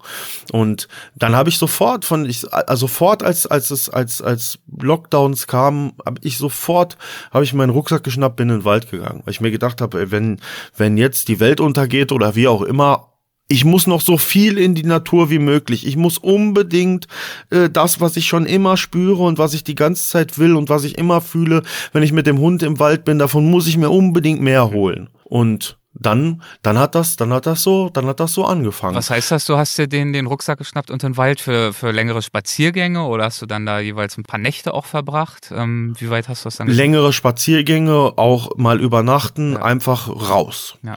Einfach raus. Hast du dich ja. dann direkt wieder in die, die Zeit und in dieses Gefühl deiner Kindheit zurückversetzt? Äh, ja, gefühlt? alles. Es war, ich war einfach, ich, ich, ich war so wie es immer ist, wenn, also manchmal klingt die Geschichte jetzt so, als wäre ich dann die ganze Zeit dazwischen nicht im Wald gewesen. Ne? Ich bin immer ein Hundemensch gewesen mhm. und ich hatte immer Hunde und ich war natürlich immer im Wald. Mhm. Aber ich habe diese, diese spirituelle Komponente vielleicht davon dann immer so ein bisschen ausgelassen. Ne? Oder Und offenbar hat es nicht dazu gereicht, dass diese Natur dir so viel Kraft und Orientierung und Beruhigung verschafft, um deine ganzen anderen Dämonen und Herausforderungen und Lebensfragen zu beantworten. Genau, oder auch einfach mein Hin- und Hergerissen sein oder ich will noch das im Leben erreichen, ich muss noch das machen. Ich wusste, ich wusste das ja vorher nicht. Ich wusste ja nicht, wie sich Fame anfühlt. Bei mir ist immer so, ich weiß nicht, wie die Drogen, wie die sich anfühlen, muss ich die ausprobieren. Ähm, ich weiß nicht, wie, wie, wie, wie fährt sich ein Ferrari, muss ich mal fahren. Mhm. Ähm, ich weiß nicht, wie das ist, wenn du berühmt bist, muss ich einmal berühmt sein. So bin ich. Ich muss das alles einmal machen, um dann eben schlussendlich zu erkennen, ja, das ist doch nicht so toll und das ist doch nicht so toll und das ist doch nicht so toll. Was ist denn eigentlich toll? Ja, und äh, am Ende dieser Frage war immer Natur. Hm. Immer. Kannst, äh, wie erklärst du dir das? Dass zum Beispiel im Wald sein für dich so eine Kraft hat, die alles andere übersteigt? Es ist für mich die Wahrheit. Es ist eine unerklärliche Wahrheit, meiner Meinung nach, wenn du, und das sage ich den Leuten immer, das sage ich auch, ich habe ja so einen Leitspruch, das ist 20 Minuten pro Tag in die Natur, das ist gerade so für meine Follower, die vielleicht auch nicht so viel Zeit haben. Ich sage immer, geh jetzt, mach alles aus, was du jetzt gerade machst, auch jetzt, vielleicht wenn irgendjemand gerade hier zuhört und eine Lebenskrise hat, mach das Ding aus, hör dem Erik und mir nicht mehr zu, nimm dir auch gar nichts mit, geh in den nächsten Wald und setz dich mal 20 Minuten unterm Baum. Und da müssen wir auch nicht mehr drüber reden. Das, das kann, meiner Meinung nach, kann das, wenn man das wirklich macht, kann das jeder erfahren. Für jeden ist diese Erfahrung möglich. Und über diese Erfahrung muss man dann auch eigentlich nicht mehr reden. Das wird jeder, sagen wir mal, Naturenthusiast wahrscheinlich hier mit Brief und Siegel unterschreiben können. Ja, es ist im Grunde genommen eine Erdung, eine Wurzelung, ja, all diese Worte müssen wir mal, wenn man schon über, darüber nachdenkt, Erdung, Wurzelung, wo kommen diese Worte her, die für uns was Positives bedeuten? Ja, aus der Natur oder haben zumindest mit der Natur zu tun. Ja, ja das heißt, eigentlich impliziert das das alles. Natur ist das, wo wir herkommen. Und das hat für mich auch in der Auseinandersetzung irgendwo dahin geführt, dass ich sagen würde, ja natürlich, das sind doch auch die Wurzeln. Also wenn man sich jetzt mal zum Beispiel mit Waldbaden oder sowas beschäftigt, ich habe dieses Buch über Waldbaden von diesem japanischen Professor gelesen, der einfach sagt, dass wir bisher in der ganzen Evolution der Menschheit 99 Prozent unserer Lebenszeit in der Natur verbracht haben und erst evolutionstechnisch ein Prozent in Großstädten. Das heißt, seit der industriellen Revolution und sowas, und diese Zeitspanne ist ja erst so kurz, sind wir so entwurzelt, haben wir so sehr vergessen, wo wir eigentlich herkommen. Und das war für mich, das hat mir die Augen geöffnet. Ich gedacht, nein, normal, klar, dass du dich in der Schule nicht wohlgefühlt hast. Klar, dass du dich nie zu Hause gefühlt hast. Wer im System hat dir das denn erklärt? Niemand. Ich musste erst Bücher lesen und wieder dahin zurückkommen, um das dann selbst am eigenen Leib irgendwo zu erspüren. Ja? Das ist äh, wahnsinnig spannend, dich äh, auf diese Weise sprechen zu hören, darüber, was dir die Natur bedeutet und gibt. Nicht zuletzt auch erinnere ich mich natürlich an äh, unseren Anfang des Gesprächs, als du erklärt hast, ja. dass du immer auf der Suche nach Extremen warst, nach extremer mhm. Verhaltensweise, extrem Drogen, dann irgendwann Gewalt, äh, immer in dem Bemühen, die Unsicherheit, die du ja in dir auch aus heutiger genau. Sicht diagnostiziert hast, zu überspielen und äh, ja. du hast auch gesagt, zum Beispiel hat dann niemand mehr nach Noten gefragt, sondern jeder hat dann irgendwie eher darauf geschaut oder darüber gesprochen, was du da wieder Verrücktes und Beklopptes und Schlimmes angestellt hast. Ja. Das wirkt ja erstmal wie ein totaler Gegensatz. Die Natur ist ja das Gegenteil ja. von extrem, also zumindest nicht extrem ja. laut, nicht extrem wild, nicht extrem abschreckend, sondern eher ruhig, entspannend. Ja, das ist aber genau, das ist genau das. Ich habe alle diese Extreme nur gebraucht, weil ich das andere nicht, noch nicht sehen konnte. Und als ich es dann gesehen habe, war das Verlangen auch komplett weg, irgendwas Extremes zu wollen. Wenn, wenn, wenn, wenn du mit mir zusammen in den Wald gehst und wir da zusammen am Lagerfeuer sitzen, ich brauche keinen Ferrari, ich brauche keine extrem, ich brauche keine extreme Gewalt, ich brauche keinen extremen Sex, ich brauche kein Geld, ich brauche kein Gold, ich brauche nix. Ich brauche nur das. Und da, da ist dann auch nichts mehr. Da, danach gibt's nichts mehr. Also da ist nicht, da kann ich nicht irgendwie noch sagen, äh, da kann jetzt Abramowitsch kommen und sagen, hier Max, nimm mal meine Yacht. Ich, behalt deine Yacht. Ich bin glücklich hier mit meinem Lagerfeuer. Aber ist das nicht eine tolle Erkenntnis, ähm, dass du ja, absolut. so lange versucht hast, Lücken, äh, äh, Leere zu übertünchen durch alle möglichen, ja auch äh, nicht nur für andere Menschen bedenklichen Aktivitäten, sondern ja auch für dich selbst. Du hast dich dabei auch aufgezerrt und, und verausgabt. Ja, ich habe mich fast in, kaputt in, gemacht in gefährliche dabei. Situation gebracht, durch die Drogen, durch die Ja. kriminelle Umgebung. Du hast Ja. vorhin erwähnt, du hattest auch mal eine Waffe am Kopf und so weiter. Jetzt festzustellen, dass du das eigentlich alles überhaupt nicht brauchst? Ja, und wie gesagt, wenn, wenn, wenn damals in der Kindheit mir jemand die Bestätigung gegeben hätte, jemand anders außer mein Opa, weil mein Opa war derjenige, mit dem ich die meisten Spaziergänge gemacht habe. Mein Opa hat immer mit mir, ist immer mit mir in die Natur gegangen, als ich Kind war.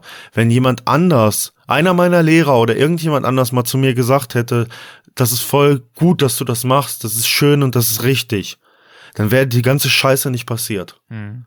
So. Ne? Aber das hat mir keiner gesagt.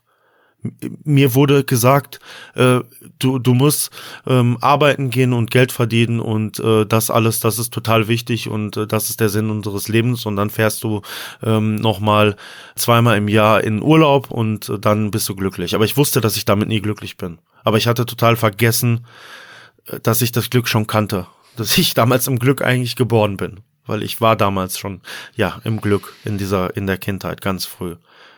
Und das ist wahrscheinlich ja auch der Grund, äh, warum du dann die Motivation gefunden hast, diese Erkenntnis ja auch weiterzugeben. Absolut. Ähm, Absolut. Das ist so, wenn ich, ich war, ich war, hab jetzt ähm, die Tage, habe ich einen Dreh mit dem WDR zum Beispiel gehabt.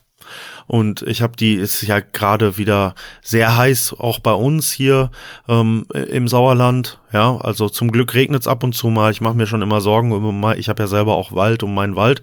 Aber ich bin mit den Leuten, Kameramann und Regisseurin und Tonmann, bin ich halt zum Lager gegangen. Und die waren alle nur ah, die, Mücken ah, und kratzen sich hier und da und und und ah, und hier und da. Äh, Ich ich, und ich, ich war nur am Lächeln. Ne? mir, zu mir kam auch keine Mücke. Ich war total ausgeglichen und glücklich. Ich Du stand warst da so glücklich oben für die Mücken, oder was? Wie kann das denn funktionieren? Die haben gesagt, ach komm, den lassen wir in. Ruhe, der, der, der ist so gut drauf, das wollen wir dem jetzt nicht verderben. ich stehe da oben und freue mich. Ich sehe, die Bäume sind gewachsen, meine neu gepflanzten Bäume kommen hoch und Ja. ich stehe zwischen denen und die werden kaputt gestochen. Ich so, ach, ist das schön. Und dann waren die alle so hektisch und so und sagen zu mir, ja, und wurden dann auch so, so wollten schnell machen und so. Ich so, ey Leute, ich so, jetzt atmet doch mal, atmet doch mal durch. So, mach doch mal kurz, ja, und dann so, ich so, guck mal, ihr steht hier, ihr seid in einer euch fremden Umgebung, leider fremden Umgebung, die euch so viel geben könnte, aber das einzige, woran ihr denkt, ist, dass ihr schwitzt und Mücken kommen. Und was passiert, was wird ausgestoßen, während ihr euch, also während ihr schwitzt und Mücken kommen und ihr euch viel bewegt? Stresshormone. Ihr fangt noch, noch mehr zu schwitzen, dann kommen auch noch mehr Mücken. Das heißt, wenn ihr euch mal ein bisschen entspannt, dann kommen auch weniger Mücken zu euch und genießt mal so ein bisschen die Umgebung und das alles um euch herum. Und da haben die natürlich alle drei gesagt, ja, eigentlich hast du recht. Ja, natürlich habe ich recht, sage ich, weil ich, ich, ich sag das ja nicht umsonst. Ich weiß das ja selber. Ne, wobei ich nie, der, ich habe nie Probleme in der Natur gehabt. Also selbst als ich ähm, wieder in die Natur zurückgegangen bin, war das jetzt nicht so, ähm, dass ich zuerst einmal hier, äh, weiß ich nicht, einen, äh, einen Kurs machen musste. Ich habe mich immer auch mit der Natur beschäftigt, sage ich ja, und ähm, von klein auf mit dem Arsch im Dreck gesessen sozusagen. Ich, ich bin zurückgegangen, wie tätowieren war das. Als ich angefangen habe zu tätowieren, hatte ich ein Talent dafür, habe nach sechs Monaten Porträts gestochen und mit Wald und Natur und Bushcraft, Outdoor Survival war das genauso. Ich bin dahin zurückgegangen und das war im Grunde genommen, als hätte ich das mein ganzes Leben schon, schon immer gemacht. Also ich bin einfach nach Hause zurückgekehrt. Du hast vorhin ein Lager angesprochen im Wald. Du hast angedeutet, dass Mhm. du selbst auch Wald hast. Ähm, erklär doch mal kurz, Mhm. was machst du heute mit Natur? Was, was hast du für Projekte und was treibt dich dazu an heute?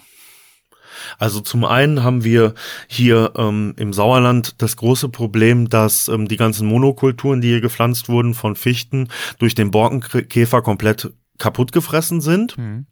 Das war tatsächlich auch schon ähm, vor der Pandemie so, dass ich dafür Bewusstsein entwickelt hatte und mir aufgefallen ist, dass der Wald meiner Kindheit kaputt geht.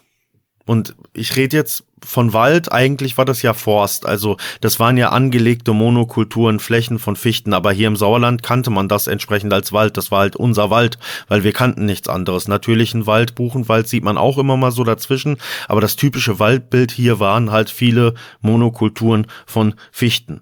Und das fing an, dass durch die, durch diese Sommer, die so trocken waren, weiß ich nicht, wann waren die, 2015, 2016, ähm, der Borkenkäfer sich so extrem vermehren konnte und die ganzen Fichten kaputt gefressen hat und auf einmal so viele Bäume gefällt wurden. Und das, das, das war auch, und das ist jetzt gerade tatsächlich hier im Podcast nochmal auch, weil wir so viel über Kindheit gesprochen haben, das erste Mal, dass ich nochmal diesen, die, vielleicht so ein bisschen diese Erkenntnis für mich selber gerade auch noch ein bisschen mehr gewinne.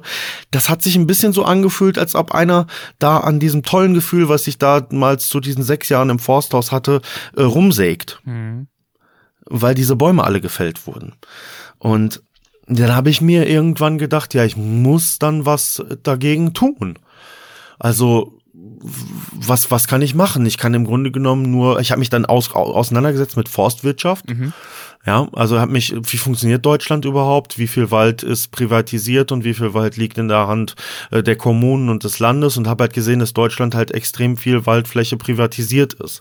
Und äh, im gleichen Atemzug habe ich gesehen, ja, okay, viele von diesen Monokulturen, kleinen Flächen, die wurden irgendwann mal Leuten verkauft als Investitionsgrundlagen und als wenn das dann kaputt geht, dann kümmert sich keiner mehr darum.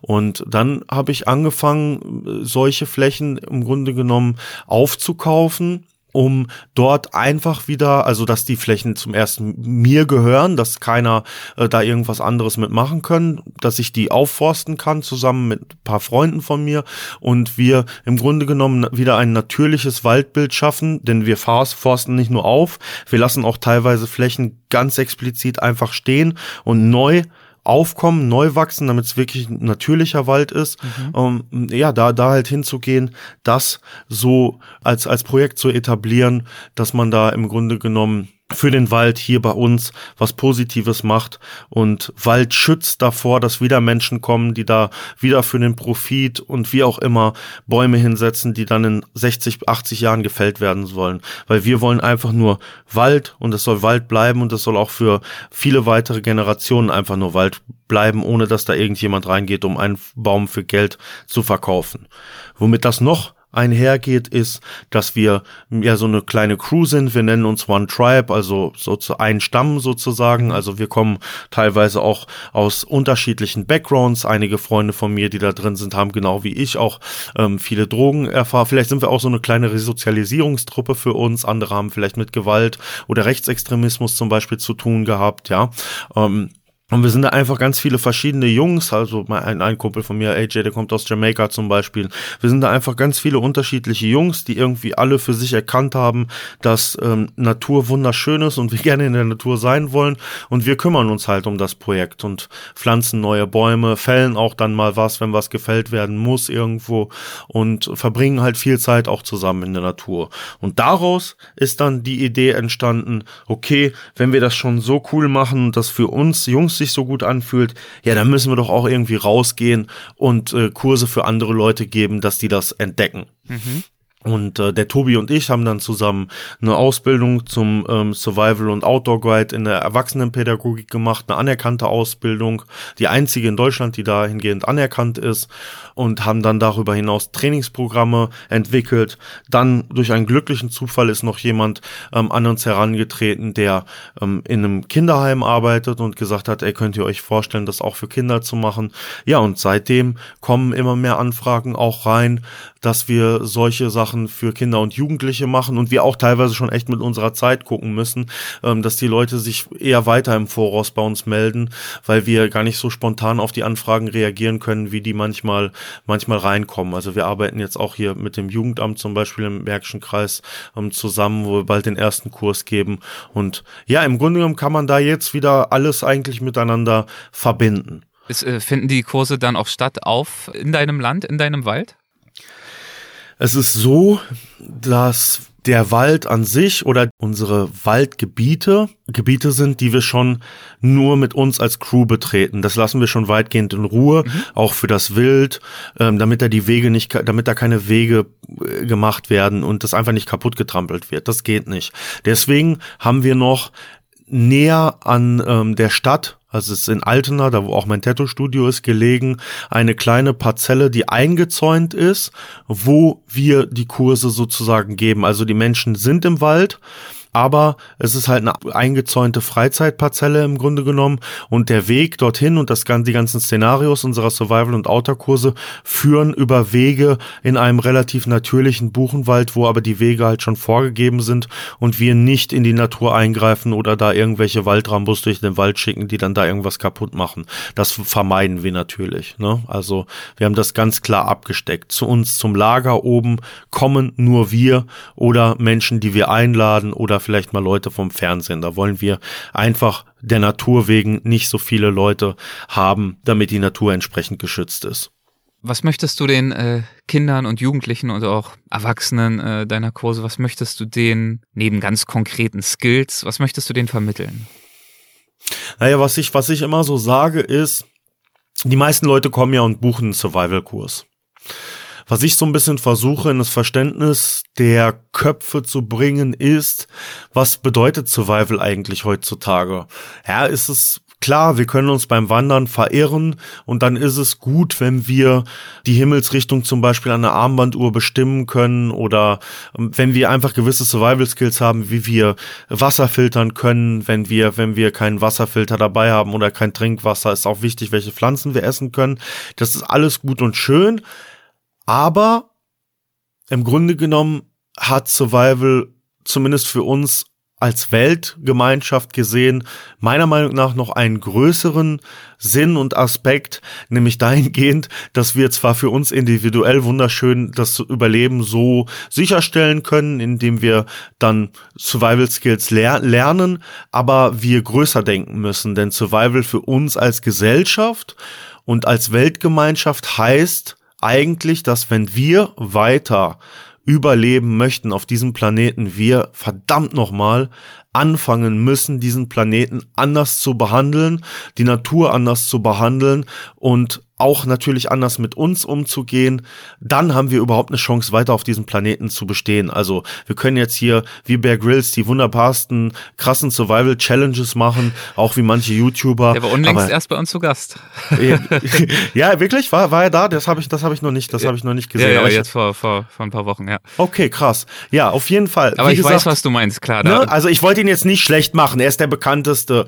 Ne? Das, er ist das, der bekannteste, das, aber wir haben, ich habe natürlich ihn genau danach auch äh, gefragt also diesen Unterschied, dieses Verhältnis ähm, zwischen dem, was er in seinen Shows so darstellt und das Survival, was natürlich immer damit zu tun hat, rumzurennen und Abenteuer zu erleben und irgendwie mit einem Fuß und einem Schuh und einem halben Handschuh sich da irgendwie aus einer Zwangslage zu ja. befreien, versus ja. dem, was eigentlich man unter Survival versteht, wo er natürlich auch sagt, ähm, ja gut, klar, wir machen halt Fernsehen, das ist ein Unterschied. Ja. Ähm, wenn ich zeigen würde, was eigentliches Survival ist, dann würde es im Zweifel bedeuten, bleib da, wo du bist, ne, warte auf Hilfe und mach so ein, zwei, drei Schritte, die dann zu tun sind, aber da hat er halt einfach keinen Bock drauf, was so diese. Naja, klar, das, anyway, das sowieso. Das nochmal so und es macht ja auch Bock, diese Sachen zu lernen und das ist ja auch super. Ja. Es ist ja super, weil man dadurch den Zugang zur Natur gewinnt. Ja. Aber man muss das große Ganze sehen. Wir als Welt und so wie wir leben, werden so nicht überleben.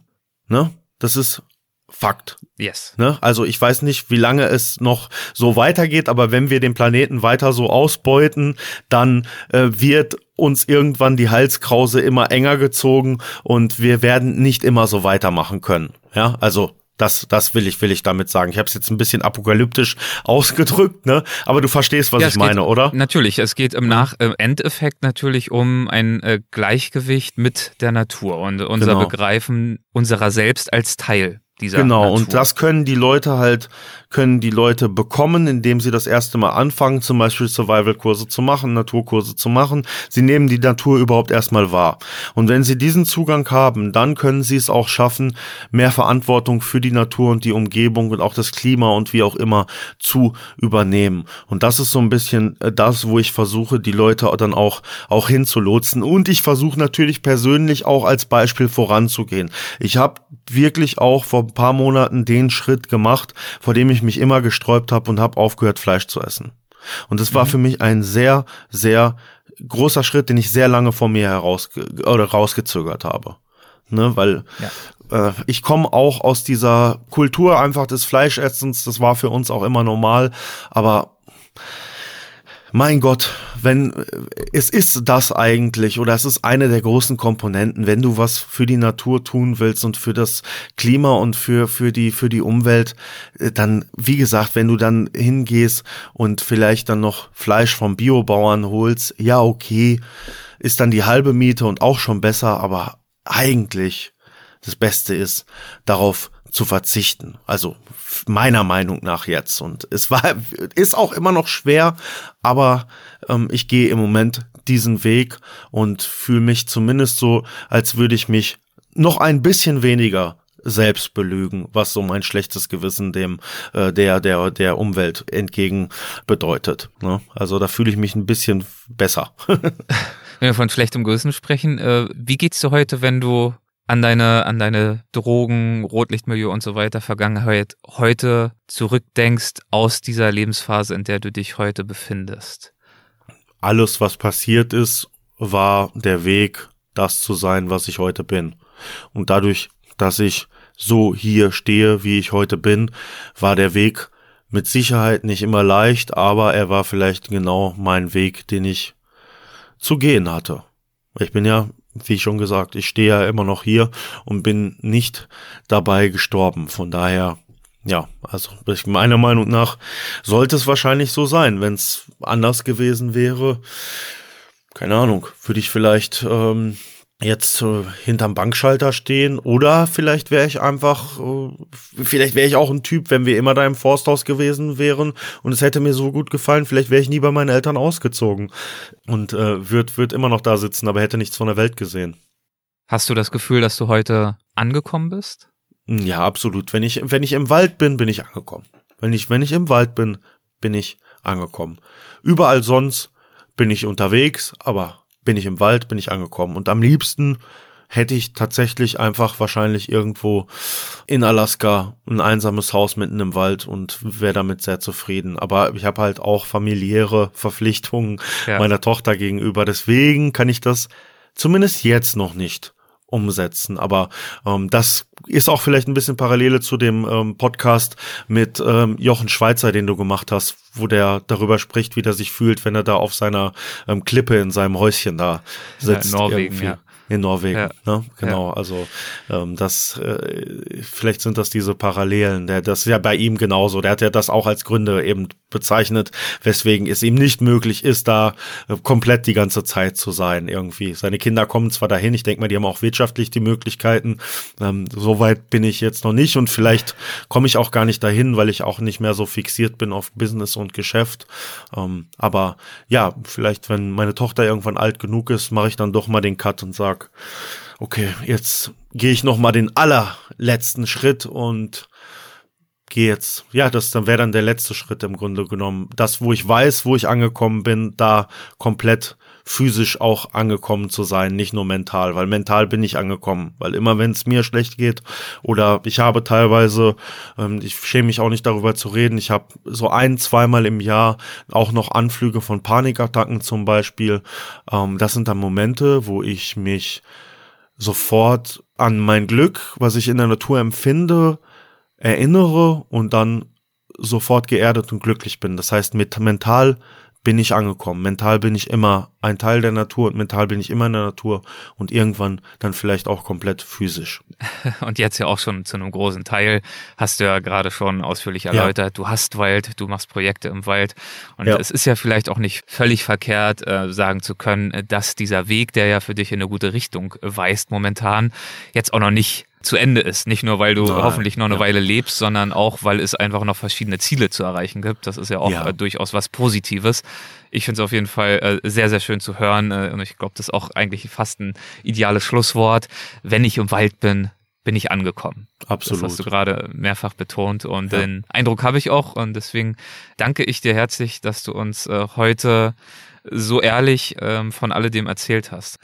Es war wirklich spannend, dir zuzuhören. Vielen, vielen Dank dafür. Sehr gerne. Ja, ich hoffe, dass es den Leuten auch äh, so viel Spaß gemacht hat und vielleicht, ja, also wir, wir haben ja auch ein paar extreme Sachen rausgehauen. Ich hoffe, dass sie sich die Zeit genommen haben, bis zum Ende zu hören, um wirklich ja dieses facettenreiche Leben, was vielleicht für den einen oder anderen auch manchmal schockierend oder ein bisschen drüber sein kann, ähm, auch erklärt. Und das, ich glaube, wir haben es echt ganz gut geschafft. Also Respekt, dass wir das in der Zeit äh, geschafft haben, einmal so ähm, durchzureiten und durchzurocken. Also Ja, Respekt ja, an wie dich. gesagt, ich möchte mich auch bei dir nochmal bedanken, einfach, dass du dir die Zeit genommen hast und auch für deine Arbeit bedanken. Also du hast mir wirklich auch selbst auf so vielen Fahrten und ich bin ja ein Autofahrer, ich fahre gerne Auto, ähm, mich so oft erfreut mit den Gästen, die du da hast und ich bin froh, dass ich ein Teil dav davon bin und ich hoffe, dass Menschen, die ähm, deinem Podcast folgen und ich weiß ja, da gibt's ja einige, die auch große Fans von dir sind, dass, dass die sich an dieser Geschichte auch erfreuen können und sich hoffentlich davon was mitnehmen können. Das wird mir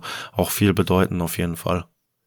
Das sind äh, sehr liebe Worte und ich bin äh, sicher, dass das der Fall sein wird. Ich freue mich jetzt schon darauf, äh, die Folge zu veröffentlichen. Ich, ist immer natürlich so, wenn ich ein Gespräch geführt habe, wo ich das Gefühl habe, das war gut, das wird den Leuten äh, Freude bereiten. Dann freue ich mich natürlich wirklich auch darauf, äh, die Folge dann rauszubringen und das auch in diesem Fall Klar. so. Deswegen, also vielen, vielen Dank dafür. Danke, ich danke euch. Dankeschön. Das war Max Cameo. Vielen Dank nochmal für die Offenheit, Max. Und äh, wenn ihr nachschauen möchtet, was Max ansonsten so treibt, äh, ich habe euch seine diversen Projekte in den Show Notes verlinkt. Zum Beispiel gibt's da seinen YouTube-Kanal, seine Wildnis- und Survival-Schule und auch seinen Podcast von der Straße in den Wald, vom Milieu zurück zur Natur. Auch den habe ich euch verlinkt. Danke an dieser Stelle auch mal wieder an unsere neuen und natürlich auch an unsere alten Supporterinnen und Supporter im Supporters Club. Äh, Da wären zum Beispiel Robert, Helen und Sophie zu nennen, die in den letzten Wochen dazugekommen sind. Ich freue mich, dass ihr mit dabei seid. Es gibt äh, für euch übrigens auch wieder eine ganz neue, eine ganz aktuelle Plus-Folge. Zu Gast ist in diesem Fall Lauritz Heinisch. Schaut gern mal im entsprechenden exklusiven Feed für euch Supporter nach. Viel Freude damit. Macht es gut und bis zum nächsten Mal. Euer Erik Lorenz.